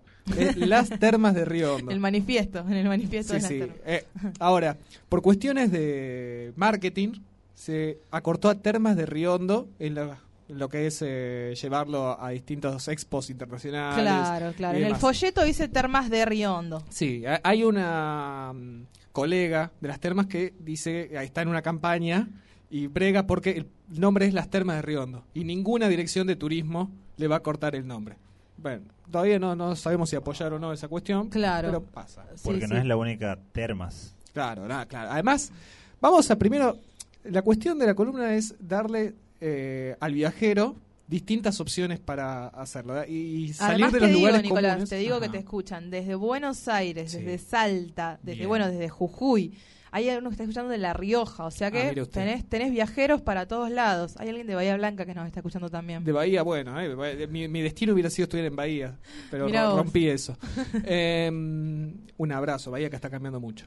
Ahora, eh, la cuestión de esto de las termas, vamos a, a darles opciones a los viajeros para hacer distintas cosas saliendo de lo típico. Pero igual vamos a lo típico primero, a hablar qué es lo que hizo grande a las termas de Riondo, que son sus aguas termales. A ver, ¿quién, siendo Betania Alvarado, sobre todo, que es tucumana y que las termas es un lugar donde prácticamente el 60-70% de turistas que van son tucumanos y la mayoría de los habitantes descienden de tucumanos. Eh, ¿Usted sabe por qué las aguas son termales? A ver, yo tengo entendido que hay como eh, capas volcánicas por Ajá. abajo de la Tierra que hacen que haya ebulliciones de, de- de determinadas temperaturas y a la superficie salga esa, eh, ese, ese agua salga termal. Esa es la teoría que la mayoría de la gente piensa que hay un volcán abajo de las termas. Exactamente. sí. Eso Son lo- capas volcánicas. Obviamente Diego. Carrizo, santiagueño, que eh, él sí no, no, no habilita las termas de Riondo, normalmente el santiagueño... normalmente el santiagueño le gusta ir a Carlos Paz, a Mar del Plata, de las termas no hay nada. Yalaco, al Yalaco le gusta la careteada, ¿no? Sí. No ir acá a turismo interno. Pero ojo que ahora las termas. Está acá. las termas. Que- gracias al gobernador. Sí, en un Ahora, momento, claro, en un momento las termas se hizo muy popular por sus largas trasnochadas. Uno se decía, acá- se acabó vamos a la llegar a gira la acá. fiesta. Perdón, perdón. Vamos a llegar a la fiesta, vamos a llegar. Pero vamos primero. En el cerro Conquija, Tucumano, llueve. Cae el agua. Esa agua baja y va hacia las termas, porque en las termas justo hay un accidente geográfico que es como una cuenca. En esa cuenca se guarda el agua y esa cuenca está muy cerca del magma. Pero no es que hay un volcán ahí abajo, es nada más agua que está abajo de las termas, se, es un agua subterránea, está ahí, y esa agua sale. Ahora, esta es una única ciudad termal junto con otra en Islandia, que es ciudad termal. Ah, ¿Qué diferencia hay con las termas del Copahue? Se pregunta usted. Es que las termas del Copahue es, eh, hay en un sector, es una, una napa, toma usted esa napa y sale un agua sulfúrica horrible, fea. Le mandamos un abrazo a los hermanos neuquinos. Ahora, las termas tiene esta agua que es en su mayoría dulce, hay algunas napas que son Tal cual, saladas, pero la mayoría son cierto. dulces y potable. Por lo tanto, el habitante de las termas en todo el ejido del departamento de Riondo hace un agujero y sale agua termal. O sea ¿Se que entiende? puedo tener yo ahí mi propio Totalmente gratuito. Claro. O sea, lo único que usted gastó es para llamar a- al señor a- del agujero, al agujereador. el extractor, digamos. No, no, es un tipo que normalmente es un oficio en las termas. El Se tiene agujereador. la máquina. tenés el instalador de aires, el, el- el reparador de PC y el agujereador de El agujereador. napas termales. Claro, bueno, viene él con su máquina, hace el agujero, mete el caño, viene el plomero, te hace la instalación, pues ya tenés agua. Es el único, lo único que Que están obligados pan. son los, o la gente con locales comerciales está obligado a tener el agua de línea. Pero usted, se, Betaña Alzaraos, puede tener su casita con agua termal. Por lo tanto, esto se vuelve eh, móvil para el turismo, porque cualquiera podría alquilar su casa que dispone de agua termal, por favor. Claro. Además, recordemos que esta agua que baja no es que solo está caliente, sino que arrastra minerales de la cordillera, de la cordillera que es de los Andes. Le comento al señor europeo que venga, cordillera de los Andes, le trae estas cosas que hay zinc y demás metales que le dan potencia a sus huesos. Claro, que además es curativa, entonces. El agua termal no solo Hablando es. de medicina hablando de alternativa. medicina alternativa, es curativa. Sí, bueno, eh, hay hospitales termales. Ahora entiendo toda la viejada ahí alrededor de las aguas termales. eh, re- era solo por Gerardo Sofovich. Claro. Justamente es un lugar donde el PAMI suele llevar a, a su gente. Por esto y además porque la ciudad suele vestirse, no en la temporada alta, sino en, en las temporadas medias, o sea, lo que rodea a la pretemporada y la postemporada. La temporada alta es julio, agosto. Entonces, lo que rodea de ancianos. Los ancianos van no solo por esto, por las aguas termales, sino porque la ciudad se viste como una ciudad del año 38. colorida para, digamos, el- Hay bailes para los señores. Eh, hay, qué sé yo, bueno, eh, está el club de los abuelos donde pueden ir a bailar tango, te paso juego doble. bocha en cualquier lado. ahí- O sea, todo, lo, todo termeño conoce las canciones típicas de, de ahí. O sea, de, de los señores. Puede cantar 800 pasodobles. Debe ser la única ciudad de la Argentina donde la juventud se conoce todos los pasodobles. Todos. Todos los pasos. Sí. dobles. Y te la Quiero sabe bailar. ser torero, Te torero, para ser libre. Esa te la pueden cantar entera. Ahora, esa es la cuestión para los señores grandes. Eso lo pueden encontrar en cualquier guía turística y lo van a poder encontrar. Nosotros vamos a charlar de qué puede hacer usted, porque además del El tucumano... lado B, el lado B. Ah, pero el tucumano va mucho a las termas. Entonces dice, pero yo ya hice lo mismo, le di vuelta a la costanera, vi el dique, que bueno, eso es lo típico, ¿no? Uno va, está una costanera que creció bastante, la costanera se llama Ricardo Alfonsín. Nadie lo sabe, pero se llama así porque justo la inauguraron cuando se murió eh, eh, el, el. Ricky. Le mandamos un abrazo. Eh, Raúl Ricardo. El Raúl Ricardo, eh, uno la continúa, llega hasta el dique, el dique frontal, que crea el lago, que es una zona muy linda para visitar, está el barrio del lago, que donde puede usted hacer deportes como kite, Y no sé. Y no pasa como en el Tigre, viste que hay casas de grandes narcotraficantes ahí bueno, la, la, la- la chancha tiene una casa. Bueno, un saludo grande a la Chanchale. La Chanchale, para que no los conozcan, es un polémico personaje acá ligado al fútbol, a la prostitución y a las drogas. Y a los en- taxis. y a los taxis. Tiene todo el circuito armado en Tucumán. Sí, bueno, pero sí, te- eh, recuerden, ah, el- la semana pasada estuvieron agujereando, no, la semana pasada, perdón, el año pasado estuvieron agujereando la Casa de la Chancha en búsqueda de, de, de- de Marita Verón. Ah, verdad, me acuerdo, me acuerdo. Sí, sí, lo recuerdo. Esas cosas pasan porque las termas tienen esta cuestión de ser una suerte de Las Vegas. Paraíso. Sí. Eh, pensemos que es una ciudad de ruta donde pasa la, la ruta 9 y donde hay varios casinos. Hay casinos, o sea, para cualquier ludópata que quiera dar vueltas por esos pagos, va a encontrar eh, casinos norma- legales, los cuales están el Casino del Sol y el Casino del Sol dentro del Hotel American, que es el Hotel 5 Estrellas de las Termas. Pueden eh, jugar y también están los Ahí gallos. cuando jugás en ya vamos a llegar a los gallos, que es otra cuestión importante de las termas. Ahora, usted se pregunta, ¿qué va a ser de joda en esta ciudad de los viejos? Y hay bastante. A ver, primero les pregunto a ustedes, ¿qué quieren hacer? ¿Quieren ir a un bar o quieren ir a un boliche? A mí me gustaría en ese orden. Primero el bar, después el boliche. Porque sé que tienen largas noches las termas. No Bueno, sí. Como en Las Vegas, no termina nunca. Justamente lo- a lo que se refiere Betania es que aquí en Tucumán est- estuvo la famosa ley de las 4 AM, y Pla, ¿dónde estás? ¿Dónde estás? No sé dónde estás. Y la gente de Tucumán solía ir hacia las termas, donde no hay ninguna restricción, se puede seguir hasta la hora que se quiera. Normalmente, Agarrábamos ruta 9 y terminábamos en las normalmente la joda comenzaría en una esquina de un barrio, barrio cualquiera, barrio, etcétera, donde usted comprará cervezas a Don Ricky o al chino.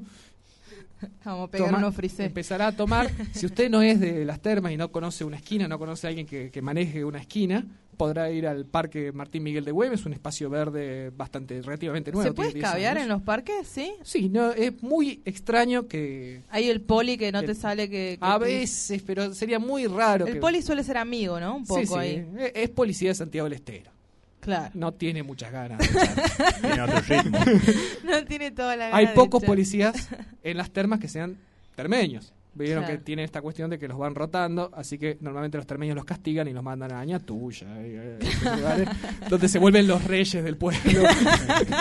Son gente un poco más despierta. Ahora, el, eh, eh, puede ir al parque y empezaría a tomar. De ahí puede ir a un, a un bar. A tomar. Si va a, a- dentro de los bares hay tres lugares que podríamos citar. Por decir, no estamos haciendo propaganda a nadie, total, Claro. eh, como estamos en internet, eh, vamos a poder tirar todos los chivos que tenemos que tirar. Una opción sería si usted quiere ir directamente al boliche, que es la mansión, que es el boliche clásico de las termas, es ir al huésped, La mansión. que es el bar del boliche. ¿No? La otra opción es si usted es turbio, a usted le gusta jugar al pool. Esa cuestión que yo nunca agarré esta mística, pero hay gente que le encanta. Aquí hay uno, aquí hay uno. Es, es Ah, como, como para hacer un poquito de quilombo. Primero. ¿viste? Te, te cagas a piña y después vas al boliche. Entonces Sajama en pleno centro va a la vaca echada. Pool bar. Entonces va al pool bar ese que está abierto. Sí, sí, dice de con la cabeza Diego Carrizo acá. Está abierto de lunes a lunes a toda hora. Claro, No hay cual. mientras esté oscuro, está abierto. eso, eso es lo primero. Bueno. Y ahora, la opción que recomendamos desde aquí es ir a lo del amigo el Chúcaro Pub. El chúcaro, pap, que ahí sí. El Chúcaro Pub, que comenzó como un, un bar de rock, se terminó derivando a varias cosas. Normalmente, el Chúcar tiene una parte central, esto está en plena ruta 9, en la calle Juan Bautista Alberdi. Usted puede entrar al Chúcaro y hay un bar donde hay rock. ¿no? Están las bandas de rock, donde las bandas clásicas son las que maneja el Chúcaro, que son. eh, El chúcaro es una persona, El digamos, chúcaro es una persona, señor. es un Hola, señor ¿qué tal? grandote. Señor chúcaro, ¿cómo le va? Cara de motoquero agresivo que le gusta el rock. Él se hizo su bar para tocar rock con sus bandas que son Fabio Serpa, que es de covers, y una de temas propios, que es eh, Gloss. Después también hay una banda tributo a Ciro y los persas, los piojos y los Rolling Stones. Una mezcla hermosa. Sí, la Rescue Band. También está la escuela. La de- rescue del rescate. Sí. Bien ahí. Después está la escuela de música, que es la banda de la escuela de música. Ah, Ah, sí, sí, ah, por favor. Claro, claro. Eh, y si no, si usted está de joda un jueves, en el Chúcaro no va a encontrar rock, va a encontrar folclore, y es la peña joven. Es la única peña donde van termeños. Mirá. ¿A qué va esto? Normalmente las termas no es un lugar folclórico. A las termas no le importa el folclore. Si usted lee la biografía de Jacinto Piedra, gran folclorista Que- ¿Santiagueño? Sí, por favor. Que hacía eh, junto con Peteco Carabajal hicieron MPA, Música Populares Música. Argentinas. Eh, el señor en la biografía que se hace de Jacinto Piedra solo se nombra una vez a las termas. Y es cuando Jacinto va a jugar al casino. de todos Claro. los pueblos hay una mística, tiró un tema, tiró un tema. No, ahí no, no Ahí no nació ningún tema, No, claro. fue de joda. Eh, entonces eh, está esa visión como Las Vegas que se tiene también desde Claro. el propio Santiago del Estero, de que ahí está la joda, ahí está la partusa. Bueno, pero los jueves hay una peña joven donde hay varias figuras de las termas que quieren ser contraculturales y van y hacen folclore. Lo que sí, si usted, señor eh, heterosexual, va en la búsqueda de Levante, va a costar porque el olor a huevo que hay los jueves en la peña joven es inmanente.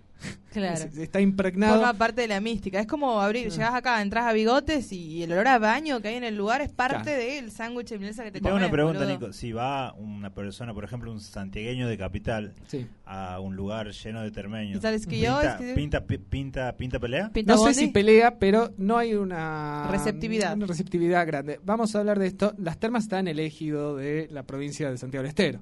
Entra en los límites. Pero las termas tienen esta cuestión de no sentirse parte de Santiago Estero, como decíamos, porque hay mucha descendencia de tucumanos y del mismo departamento, interdepartamental, de lugares como Vinara, que vamos a hablar en la próxima columna, vamos a agrandar esto y vamos a hablar del departamento Riondo.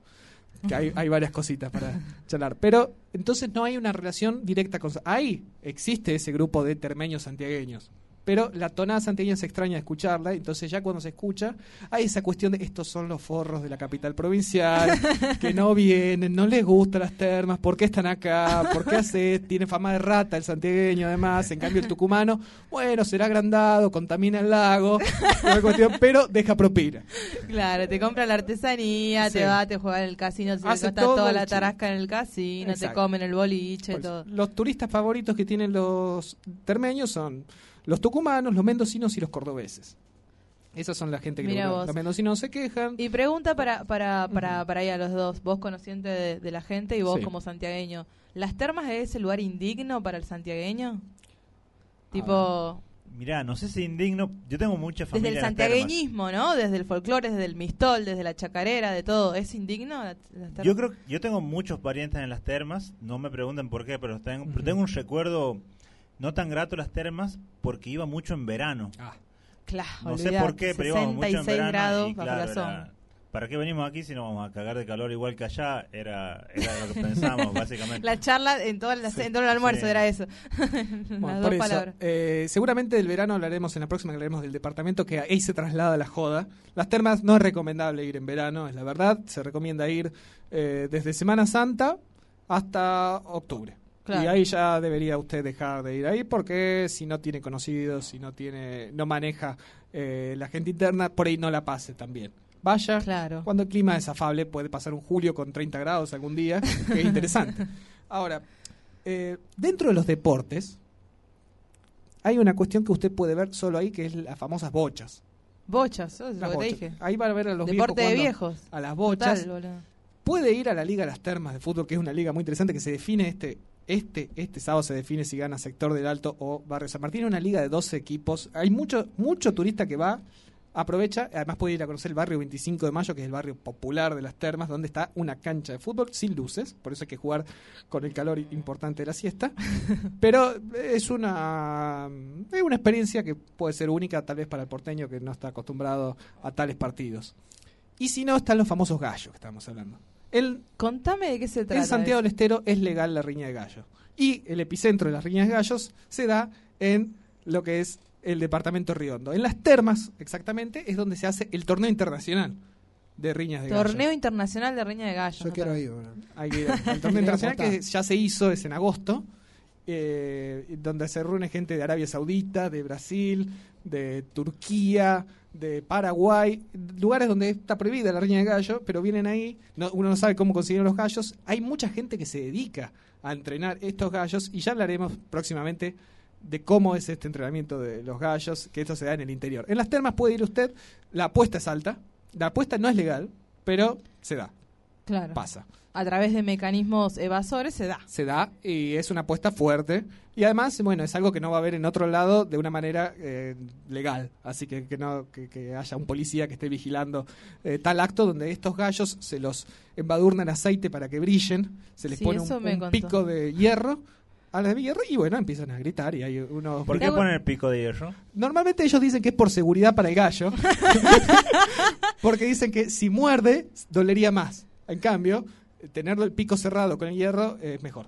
Y pre- tengo una pregunta. El otro día estaba con un alumno y me contó de que él se encarga de hacerle con cinta adhesiva los anillitos a los Sí. gallos. No entendí yo en qué parte iban los anillitos y para qué servían. ¿Que es una la- identificación? Sí, ah, pero también van las garras. Es para, para que eh, eh, arañe más fuerte. Mira Eh, vos. es un- es un- son unos genios. Ahora, Toda una técnica desarrollada para la riña de gallos. el morfi, yo sé que eso le importa mucho a la gente. Sí. ¿Qué se puede comer? ¿Qué comemos termas? en las Bueno, lo termas? típico que va- la gente va a comer a Santiago del Estero es el chivito. El chivito es ese cordero chiquito, que es más insulso que el cordero patagónico, pero que... Que no es corzuela, ¿no? ¿O sí? No, No, no, un es chivito, un chivito, eh, estamos hablando de un, un chivito. Un chi, una chiva, chivito. no, no, no, me- no vamos a hacer muchas especificaciones naturales de que es un chivito. Claro, claro, En las claro. termas está famoso, uno va al mercado, que el mercado también merece una visita, el mercado de las termas, donde están todos los chivos eh, empalados, eh, listos para que usted se lo lleve. Normalmente mucho turista se lleva. ¿Y cómo se lo come? chivito. Se lo come normalmente a la parrilla. pero también se puede hacer cazuela de chivito, se puede hacer empanadas de chivito. Se puede comer como cualquier otro animal de carne, señor eh, Diego. Un lugar para recomendar para comer chivito, la casa de Rubén, pleno centro, gasta un poquito más, pero ese sería, en las termas un restaurante caro, pero para un tucumano sería un restaurante muy barato. y para cualquier ser humano, si usted es porteño, va a Claro, sentir que claro. está eh, en Tailandia. Claro, comiendo por dos mangos. Están en el 92 por ahí. Sí. Usted busca pizza. ¿Quiere una pizza típica para después irse a joder al chúcaro? Bueno, se va a Express. Express es una confitería en el centro. Ahí sí, ahí la, la pizza ya no va a ser la más barata, pero usan queso, que es queso. Que es queso posta. Que, eso es importante para la pizza. Pastas, puede ir a la Toscana. Ah, la Toscana, que ahí está María, que María es una amiga que cocina. Yo no les puedo explicar, es esa gente que cocina solo en el trabajo. Porque queda tan exhausta de tanto amor que le pone la comida para los turistas que fue. Claro, en casa no te hace nada, ni un chegusán. Ahora, lo otro más importante, ¿quieren comer un sándwich de mila de un metro? Sándwich de mila de un metro, ¿eh? Yo le estoy diciendo. En barrio sector del Alto, ahí ya tienen que ir a empezar a conocer los barrios. Barrio sector del Alto hay un señor San Expe- Expedito Drugstore, que ahí le meten en sándwich de un metro. San Expedito Drugstore. Sí. Así se llama. Es increíble. Está enfrente del Club Sector del Alto. Yo tengo acá una polémica para, para hacerte. Supuestamente los sándwiches de milanesa son mejores en Tucumán y los, los lomitos son mejores en Santiago del Estero. Las termas, ¿en dónde entraría? A la mila de caballo. En la mila de caballo eh, asumida que se vende en Los Carros. Los Carros es un lugar que está yendo a la costanera desde el centro. Hay cinco carros que venden sándwich de lomito, sándwich de milanesa y hamburguesa. Nada más. Pero tienen un montón de sillas alrededor y están esos cinco carros y eso otra experiencia imperdible para el señor señora las termas. Después también puede irse a Viva María, que es el boliche que está ahí cerquita, después de los carros. También los famosos alfajores, que es algo que... Alfajores, sí. ¿Qué- o sea, me vengo de recuerdo que me traigo. Alfajores las termas. Y esa es la cuestión, ¿eh? es algo heredado de Carlos Paz, eso, no, no- nunca es que hubo una de cultura de Plata, nosotros somos claro, alfajoreros, sí. pero sí está la famosa familia Aure, que son los alfajoreros, hoy devenidos en dos, están los alfajores Aure y los alfajores Abuela Aure. Claro. No hay diferencias, eh, son la misma fábrica, así que podrían consumir el que ustedes deseen. Normalmente el que los locales dicen que se consuma es el eh, ondeños. Ondeños. Es el más popular en Santiago, por lo menos. Sí, sí, sí. eh, obviamente, dentro de lo que es la localidad se dice vamos a por los hondeños. Y los más eh, con más marketing son los Sol de Oro, que también están en San Bernardo, que ahí se llaman Sol de Mar.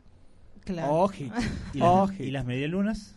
Y las medialunas, y eh, está Mishkimar, debería ser la- la- el lugar indicado para ir, también en el centro, una panadería típica de las termas.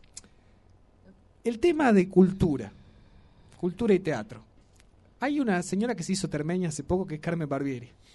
Carmen Bar- es, increíble. Uno puede, ahora está, caminas por las termas y de golpe aparece Carmen Barbieri. Todo el tiempo. Con Pichi Núñez. Porque va, va a comer a una roticería muy popular del barrio San Martín.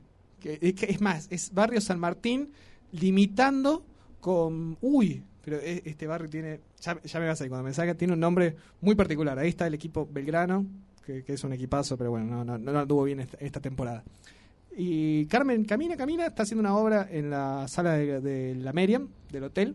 Y normalmente las obras tienen ese estilo, es obra... Mucho de- famoso hay en las termas, Y- ¿no? Pero ahora están establecidos, se están quedando. Ella también normalmente va... Uy, el que habla así no me está saliendo, que cuenta los chistes, que te hace... Que, que hace los chistes fuertes. Ah, Corona. Corona. Corona. Jorgito Corona. Corona. Jorgito Pero Corona. eh, los fines de semana se estaban... so- No, no, eh, eh, Barbieri está viviendo las termas. Desde, desde Y junio. va, va gente de otras provincias a ver. Parece. Muchos tucumanos. Sí, sí, sí, no, y está emocionada, o sea, te, te cubre cosas de las termas, te hace cosas de las termas, está, está termenizada. El otro día se hizo una eh, sesión de fotos en las torres de Santiago del Estero, así tirada en las, en las de Santiago, hermoso. Como si fueran los dos leones marinos de Mar del Plata. O sea, así como... Sí, no, no, increíble. Eh, también tenemos el cine. Ahora hay cine, antes no había cine. El cine Atlas de las termas, puede ir a visitar. Eh, el Coriquilla. el Cine para Cine Atlas con 3D. Sí, con 3D. Todo Toda sonido. Dolby 6.1. Claro, ahí puede encerrarlo usted a su hijo y bueno, después se va a dar una vuelta por el lago, por el dique, ver la isla Taradinti, donde hay supuestamente una isla de pájaros, ahora hay dinosaurios.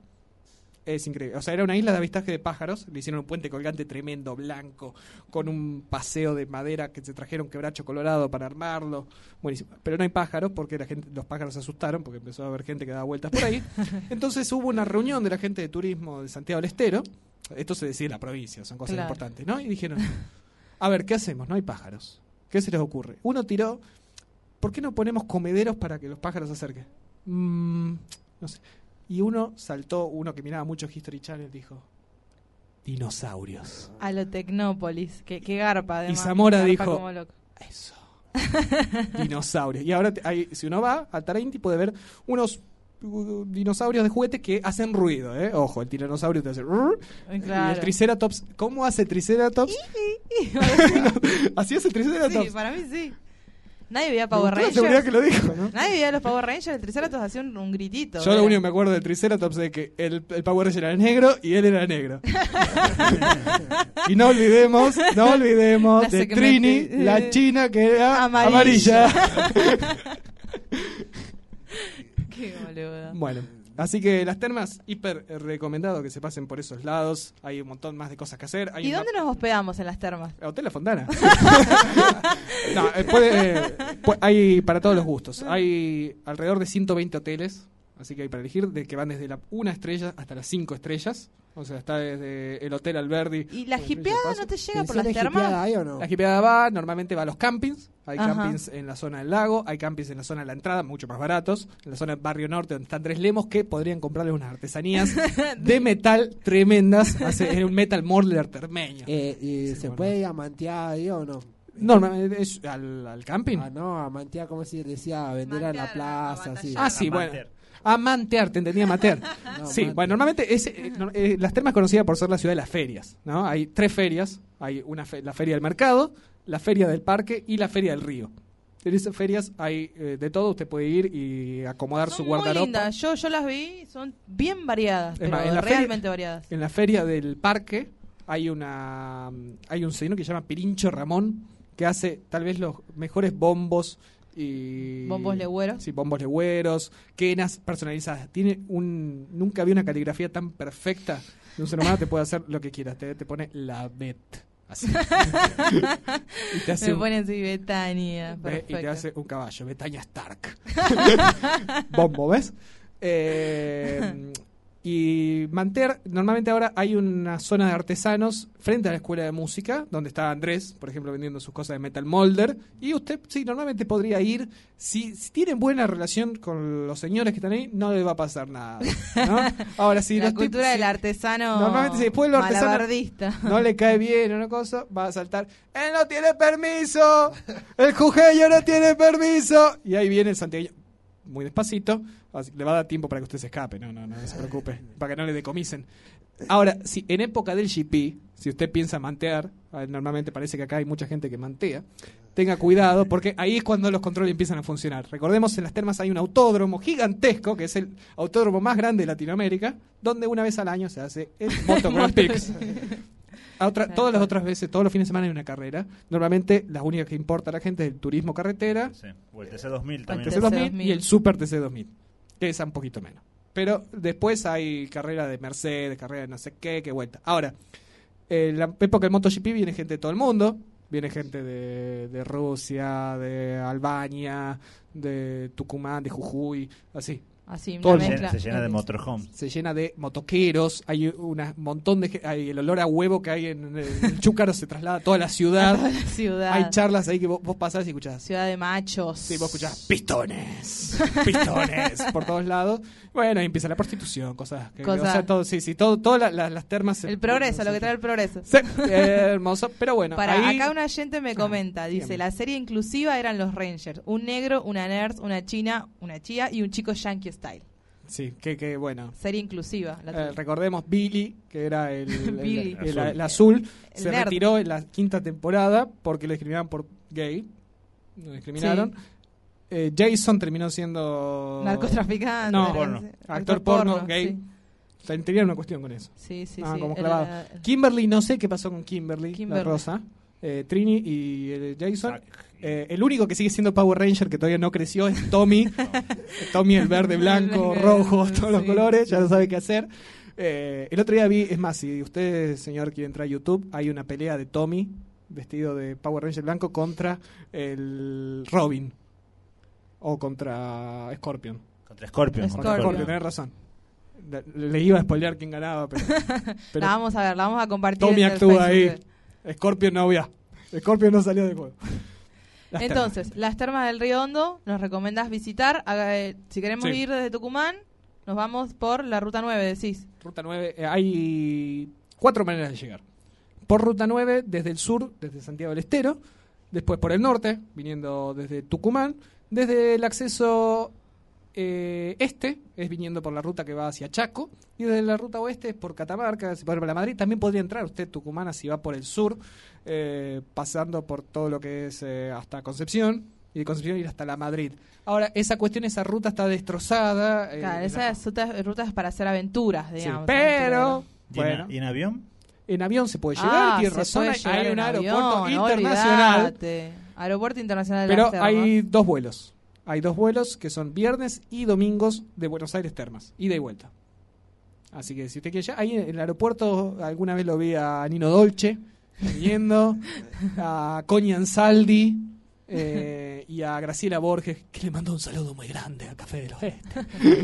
Muy bien. Así es, entonces vamos a visitar las termas y eh, con esto pasó la columna de viajes de Nicolás Salvi. Nos reencontramos el próximo, en dos jueves entonces. Sí, lo único, así para poner un poco de mística, diga. se lo quiero dedicar justo cuando estaba acá en la radio, afuera, esperando que me abran. Sí. Me llegó un mensaje de la amiga Dayana Núñez, muy amiga de las termas, que me dice: Vas a ser tío de Alumé.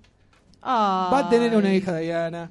Alumé se llama, la primera vez que escucho el nombre de Alumé, me mató. Así que hay que dedicarle la columna a Alumé, porque cada vez que vea a esa bebé que nacerá en marzo más o menos, Te voy a pensar. Ay, yo estaba por hacer la columna Así acá en. Falso Asado. Exactamente. Entonces, en nombre de Alumé pasó columna de viajes con Nicolás Salvi. Qué lindo, ¿no? Vamos a cantar para toda nuestra gente. Vamos a cantar con mucho placer junto a Marcelo Vélez y aguante la guaracha nomás. Muchachos, hagamos una dieta, pero con guitarra y acordeón.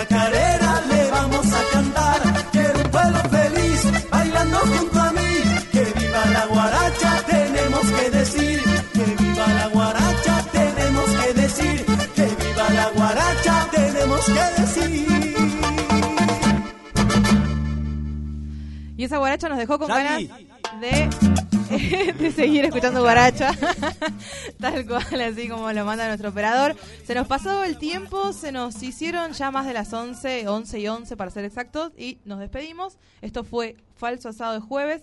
Estuvo en operación Cristian Sajama, saluda a su gente. Oh, eh, no había habilitado mi micrófono. El bueno. ninja, el ninja quedó ahí inhabilitado. Bueno, mandamos saludo y bueno, esperamos que nos visiten eh, en nuestra página Facebook, que vamos a estar subiendo las columnas. Que Pronto, probablemente. pronto, este fin de semana, no, mañana capaz que ya estamos subiéndola. La de eh, con Jueves no estreno y con Nico la columna de... de viajes. Van a estar subidas ahí por si las quieren escuchar. Y Diego Carrizo, ¿por dónde nos pueden eh, gustear, me gustear, todas esas Nos cosas? pueden me gustear en la fanpage de Facebook buscando Falso Asado. Pueden también buscarnos en nuestro Instagram, Falso Asado OC.